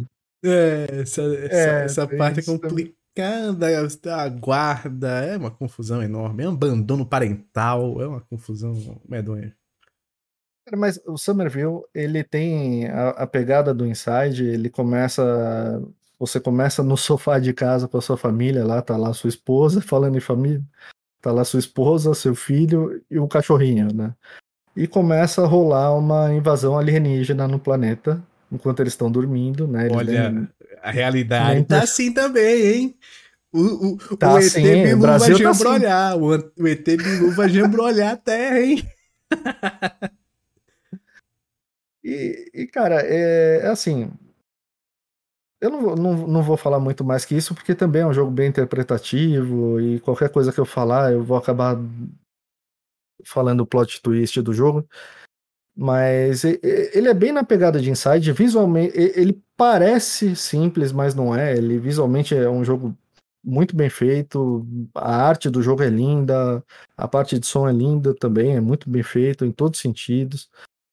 É, só que ele está um pouco abaixo do Inside para mim. É, ele não, não conseguiu ter o mesmo brilhantismo. Ele tem uns probleminhas técnicos que eu acho que vão corrigir com o tempo. Tem uns probleminhas de performance. Esse ali, é o problema de... de... jogar com hype, tá vendo? Vai Mas é verdade. Cara. Vai jogar no início, é isso aí. ele tem a cara daquele jogo que daqui um mês, dois meses. É... Daqui um mês, dois meses, corrige com patch, assim. Só que tem um probleminha que é até meio bizarro, que, por exemplo, de vez em quando eu tenho problema de V-Sync, cara. Eu não lembro de ter visto problema de V-Sync em videogame, assim, aquela lista que você vê na... na... Sabe quando é que teve? Go é, God of War. God of War não tem não. God of War não tem não. É, V-Sync tá ativado o tempo todo. O Assassin's Creed Valhalla, principalmente no Series X, quando saiu, ele tinha um problema pesado de V-Sync. Você, né, mexia a câmera aparecia uma lista transparente cortando a imagem duas, né? E mudando o paralaxe, assim, e ficava tudo desencaixadinho, né? É bizarro. É. Não acontece direto, acontece em uma outra cena, mas acontece de vez em quando, tem umas quedazinhas de FPS, e não me pareceu ser problema da plataforma. Eu joguei no Series S. Sim. Mas, mas não, não me pareceu porque eu vi o pessoal que jogou em PC, por exemplo, e pessoal Reclamando que faz review. Também é, pessoal que faz review, que tem PC parrudo e tudo mais, com configuração da NASA e tal, não sei o quê. E também reclamaram das mesmas coisas. O cara que tem um né? Então, servidor dentro de casa. É o cara que tem um PC do tamanho da, da, da caminhão. O Jeff Bezos estava lá reclamando, ei, problema de vício. E o pessoal, re... reclamou também. Pra, pra quem é mais antigão, o, o, jeitão do jogo lembra um pouco aquele flashback e o Out of This World que tinha no, no Super NES, no Mega Drive, né, nesses videogames. Gostei do termo, PC. Pra quem é mais antigão, ele não quis dizer pra quem é mais velho. Exato. Pra quem é mais antigo, pra quem é vintage, pra quem é old school. Pra quem tem o RG antigo. pra quem tem um RG iniciado em 000, então é assim que a coisa toca. Gente, mas vale a pena. O jogo é legal. Ele tem, ele não alcançou o patamar do Inside, que eu acho que o Inside nesse nesse gênero ele é praticamente imbatível. Mas é um bom jogo, vale a pena testar. Talvez esperar um pouquinho para corrigir esses probleminhas de performance. Ele, ele conta uma história muito aberta também. Eu, eu espero que, que renda os mesmos milhares de horas de vídeo no YouTube e, e posts no Reddit contando a teoria de cada um para a história. E se você jogar, o jogo tem vários finais, tá? O primeiro final que eu fiz foi um final meio meh, meh, meh. Mas tem mais uns quatro finais, então tem um final, tem mais dois finais que são bem legais. Tem um deles que é muito difícil de você conseguir sozinho, então a hora que você fizer o primeiro final, procura os outros finais no YouTube, pelo menos como fazer os outros finais. E joga, tá no Game Pass, é um jogão. E daqui a pouquinho eu vou começar o Paintment. Olha aí. Eu Você tá ansioso dele. pra jogar, hein? Cara, eu joguei meia horinha dele, ainda não dá para falar muito. Ele me lembrou muito daquele que eu sofria demais para falar o nome, que é o The Procession to Cavalry. Ei, voltou esse nome aqui, Abraço, ó. Aira. Ah, oi, ah, oi, voltou. Procession to Cavalry. Mas, gente, eu, eu gostei do Somerville. Eu gostei. É, é um jogo com a história bem aberta, mas é bem feitinho, é bem, bem legal. E agora eu tô. Tomara que venha outro projeto também da Playdead, que é, é, é, o estúdio do, do Limbo e do Inside. Ô, ô PC, Mas... deixa eu contar um, um caos aqui. Você falou em V5. Mande. Eu comecei a jogar God of War, e aí eu virava a câmera e eu, putz, tá com problema de V5 esse jogo? Não, não pode ser, tá cortando aqui só, só no final da tela. Pô, que estranho, cara. Toda hora cortando aqui. Caramba, bicho. Aí foi na internet dizendo, pô, o 5 do jogo tá perfeito, tá? Pô, parada estranha. Aí eu cheguei mais perto de minha tela e mais perto e mais perto, até que eu vi que ela tava com a mancha na TV. Não era um jogo. Era uma lista na TV mesmo, cortando a TV toda que só foi Essa tela que você mandou para consertar. Essa é a TV que irão consertar. Inclusive, tem uma coisa no modus operandi da Samsung que eu gostei. Porque eles. Mandei, né? Tá na garantia ainda. Ainda bem. Aí chamei eles no zap, você chama no zap, chamei no zap, mandei a fotinha da TV, não minha, mandei a nota fiscal, aquela coisa toda, papapá. Aí beleza. No outro dia me chamou o, no WhatsApp a Samsung daqui, autorizada daqui, daqui, daqui de Natal. Me chamou, pediu pra enviar um videozinho mostrando como é que tava o erro tal, mandei. Deu uns 15 minutos, me disseram, ó, o técnico viu que vai ter que trocar a tela. Queimou umas paradinhas aí, você vai ter que trocar a tela, porque é uma faixa toda aqui da tela que tá com, com problema, principalmente no vermelho. O vermelho não é mais vermelho, é rosa. Ele tá rosa o tempo todo quando é vermelho. Alguma parada que deu. Aí me falaram, ó, 15 dias para chegar a tela nova. Mas fica com a TV aí. Quando chegar a peça com a tela nova aqui, a gente vai aí, pega a TV, faz a troca da, da tela e devolve. Isso eu achei legal. Porque a TV ainda dá para usar. Tá com problema, mas dá para usar. Antigamente o que eles faziam era pegavam sua TV, aí pediam uma peça, ficar com a TV lá ociosa enquanto a peça estava chegando e tal. Gostei dessa, dessa mudançazinha. Espero que dê tudo certo, mas. Vai dar, vai dar. Troca de tela é tenso, troca de tela é. Oh, oh. Mas ainda tem uns meses de garantia também. Até fevereiro eu tô é, tá na, na garantia. Isso, tá na garantia, cara. Isso então aí. é. E, você, e você, você até que testa bem, né? Essa TV. Então acho que você vai saber é... se não deu certo. Não, inclusive, meu Deus do céu. Eu, pro azar deles, eu acho que qualquer pessoa normal não teria percebido que a TV tava com problema, porque eu sou muito chato, né? Só que eu percebi que no findinho da tela, e agora foi difícil perceber. God of War, principalmente o começo, é muito azul, é muito cor fria, né? Só que eu percebi uma, uma diferençazinha. Pô, esse, não tá correta essa cor aqui no final. Tá alguma coisa estranha. Será que é um problema de V5 do jogo? Então... Aí eu fui olhando, eu fui, pô, vou botar, vou, vou testar as cores. Testei no azul, botei uma tela azul aqui, tudo beleza. Botei uma tela verde, tudo beleza. Botei a tela vermelha, pum, rosa embaixo. Ah, olha os pixelzinhos aqui. Olha os LEDzinhos aqui. Aí, ué. Foi de base, foi de base. Mas dá, dá uma tristeza ver esses problemas, né? Meu Deus. Ainda quando tá na garantia, beleza, mas quando, quando saiu da garantia, É, é tenso. um sinal que É tá, tá, tá pra ir de base. Nossa, é horrível, horrível, horrível. horrível. Agora, esses probleminhas do, do Somerville, é, você falou um negócio brincando, mas é verdade. Jogar, jogar no lançamento é meio que isso. Né? É, é você pegar o jogo sem nenhum patch. Né? Sem, ou pelo menos só com o patch do, do dia do lançamento. né?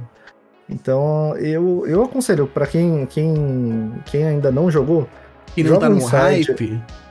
quem não tá no hype, joga o Inside antes, que é um jogo que já tá aí com anos e anos de estrada, já funciona bem em tudo que é plataforma. Então, só, só vai pra cima, joga o Inside, espera um ou dois meses e depois joga o, o, o Somerville que, que vai, dar, vai dar bom. Mas é isso, gente. Estamos finalizando mais um episódio. É... Gi, fala pra turma onde o pessoal pode te seguir. Pessoal, enquanto o Twitter ainda tá vivo, eu tô por lá, arroba na paz dos games. Ai, meu Deus do céu. Tá verificada já, Gi? Tá verificada? Já comprou sua badge? Não, porque pra mim, esse, esse pagamento aí, não... melhor comprar um lanche. Essa na esquina. vergonha você não vai dar pra, pra os seus pais, não, né? Meu Deus do céu. Elon Musk, dá uma folga pra gente, pelo amor de Deus. A gente gosta do Twitter, não acaba com ele, não. Todo dia o cara faz uma merda diferente. Eu, eu já tinha visto o ser humano merdeiro, mas o Elon Musk, ele se supera, bicho. É incrível. Incrível. Viciado em fazer merda. O cara tá demitindo todo mundo. Daqui a pouco não E vai ter mais recontrata, ninguém. ele gente. demite, recontrata. E demite por umas É. merdas assim, o cara botou lá. O cara, aí Elon Musk, tá feio hoje, irmão. Testão você tem, né? Ele, Demitido. Dentro. A galera também tá fazendo isso pra fazer graça, né? A galera tá, meio que. tá. Todo mundo é meio que, ao invés de pedir demissão em massa, eles estão fazendo É. isso pra ser demitido mesmo, tal. É isso. Porque, porque lá não tem diferença. Se demitir ou você se demitir, né? Então Exatamente, tão- não tem, não tem. brincando. Fazendo esse esquema, né? Mas eu Mas também eu- estou lá, então enquanto o Twitter existe, vocês me encontram lá no arroba flash underline night. E você, meu amigo Luciano? Eu, felizmente, tenho a opção do TikTok que você pode me seguir. Lucas, o 84 que também está no Twitter com esse mesmo handle, ou esse mesmo arroba. E também estou no Instagram, se você quer me seguir no Instagram. Eu não posto quase nada no Instagram, mas vai que a sua rede social é Instagram. E no YouTube, Despertar Nerd. Então vai lá seguir. Pra me encontrar também é muito fácil. Minha rede principal, por enquanto, é o Twitter, enquanto ela existe. É arroba jogando sem hype. E ali na minha bio eu tenho um link trio com as outras redes. Por favor, sigam as outras, porque eu não sei até quando o Twitter Ô, ô, PC, o seu. Mastodon. O seu Mastodon. Qual é o seu Mastodon? Vamos, vamos migrar para o Mastodon. Daqui a pouco eu vou criar um lá. Eu já baixei, mas ainda não criei o usuário, não.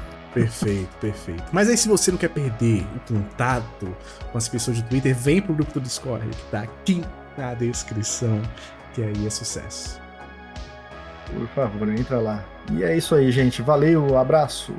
Tchau, tchau. Tchau, tchau. Tchau! Tchau.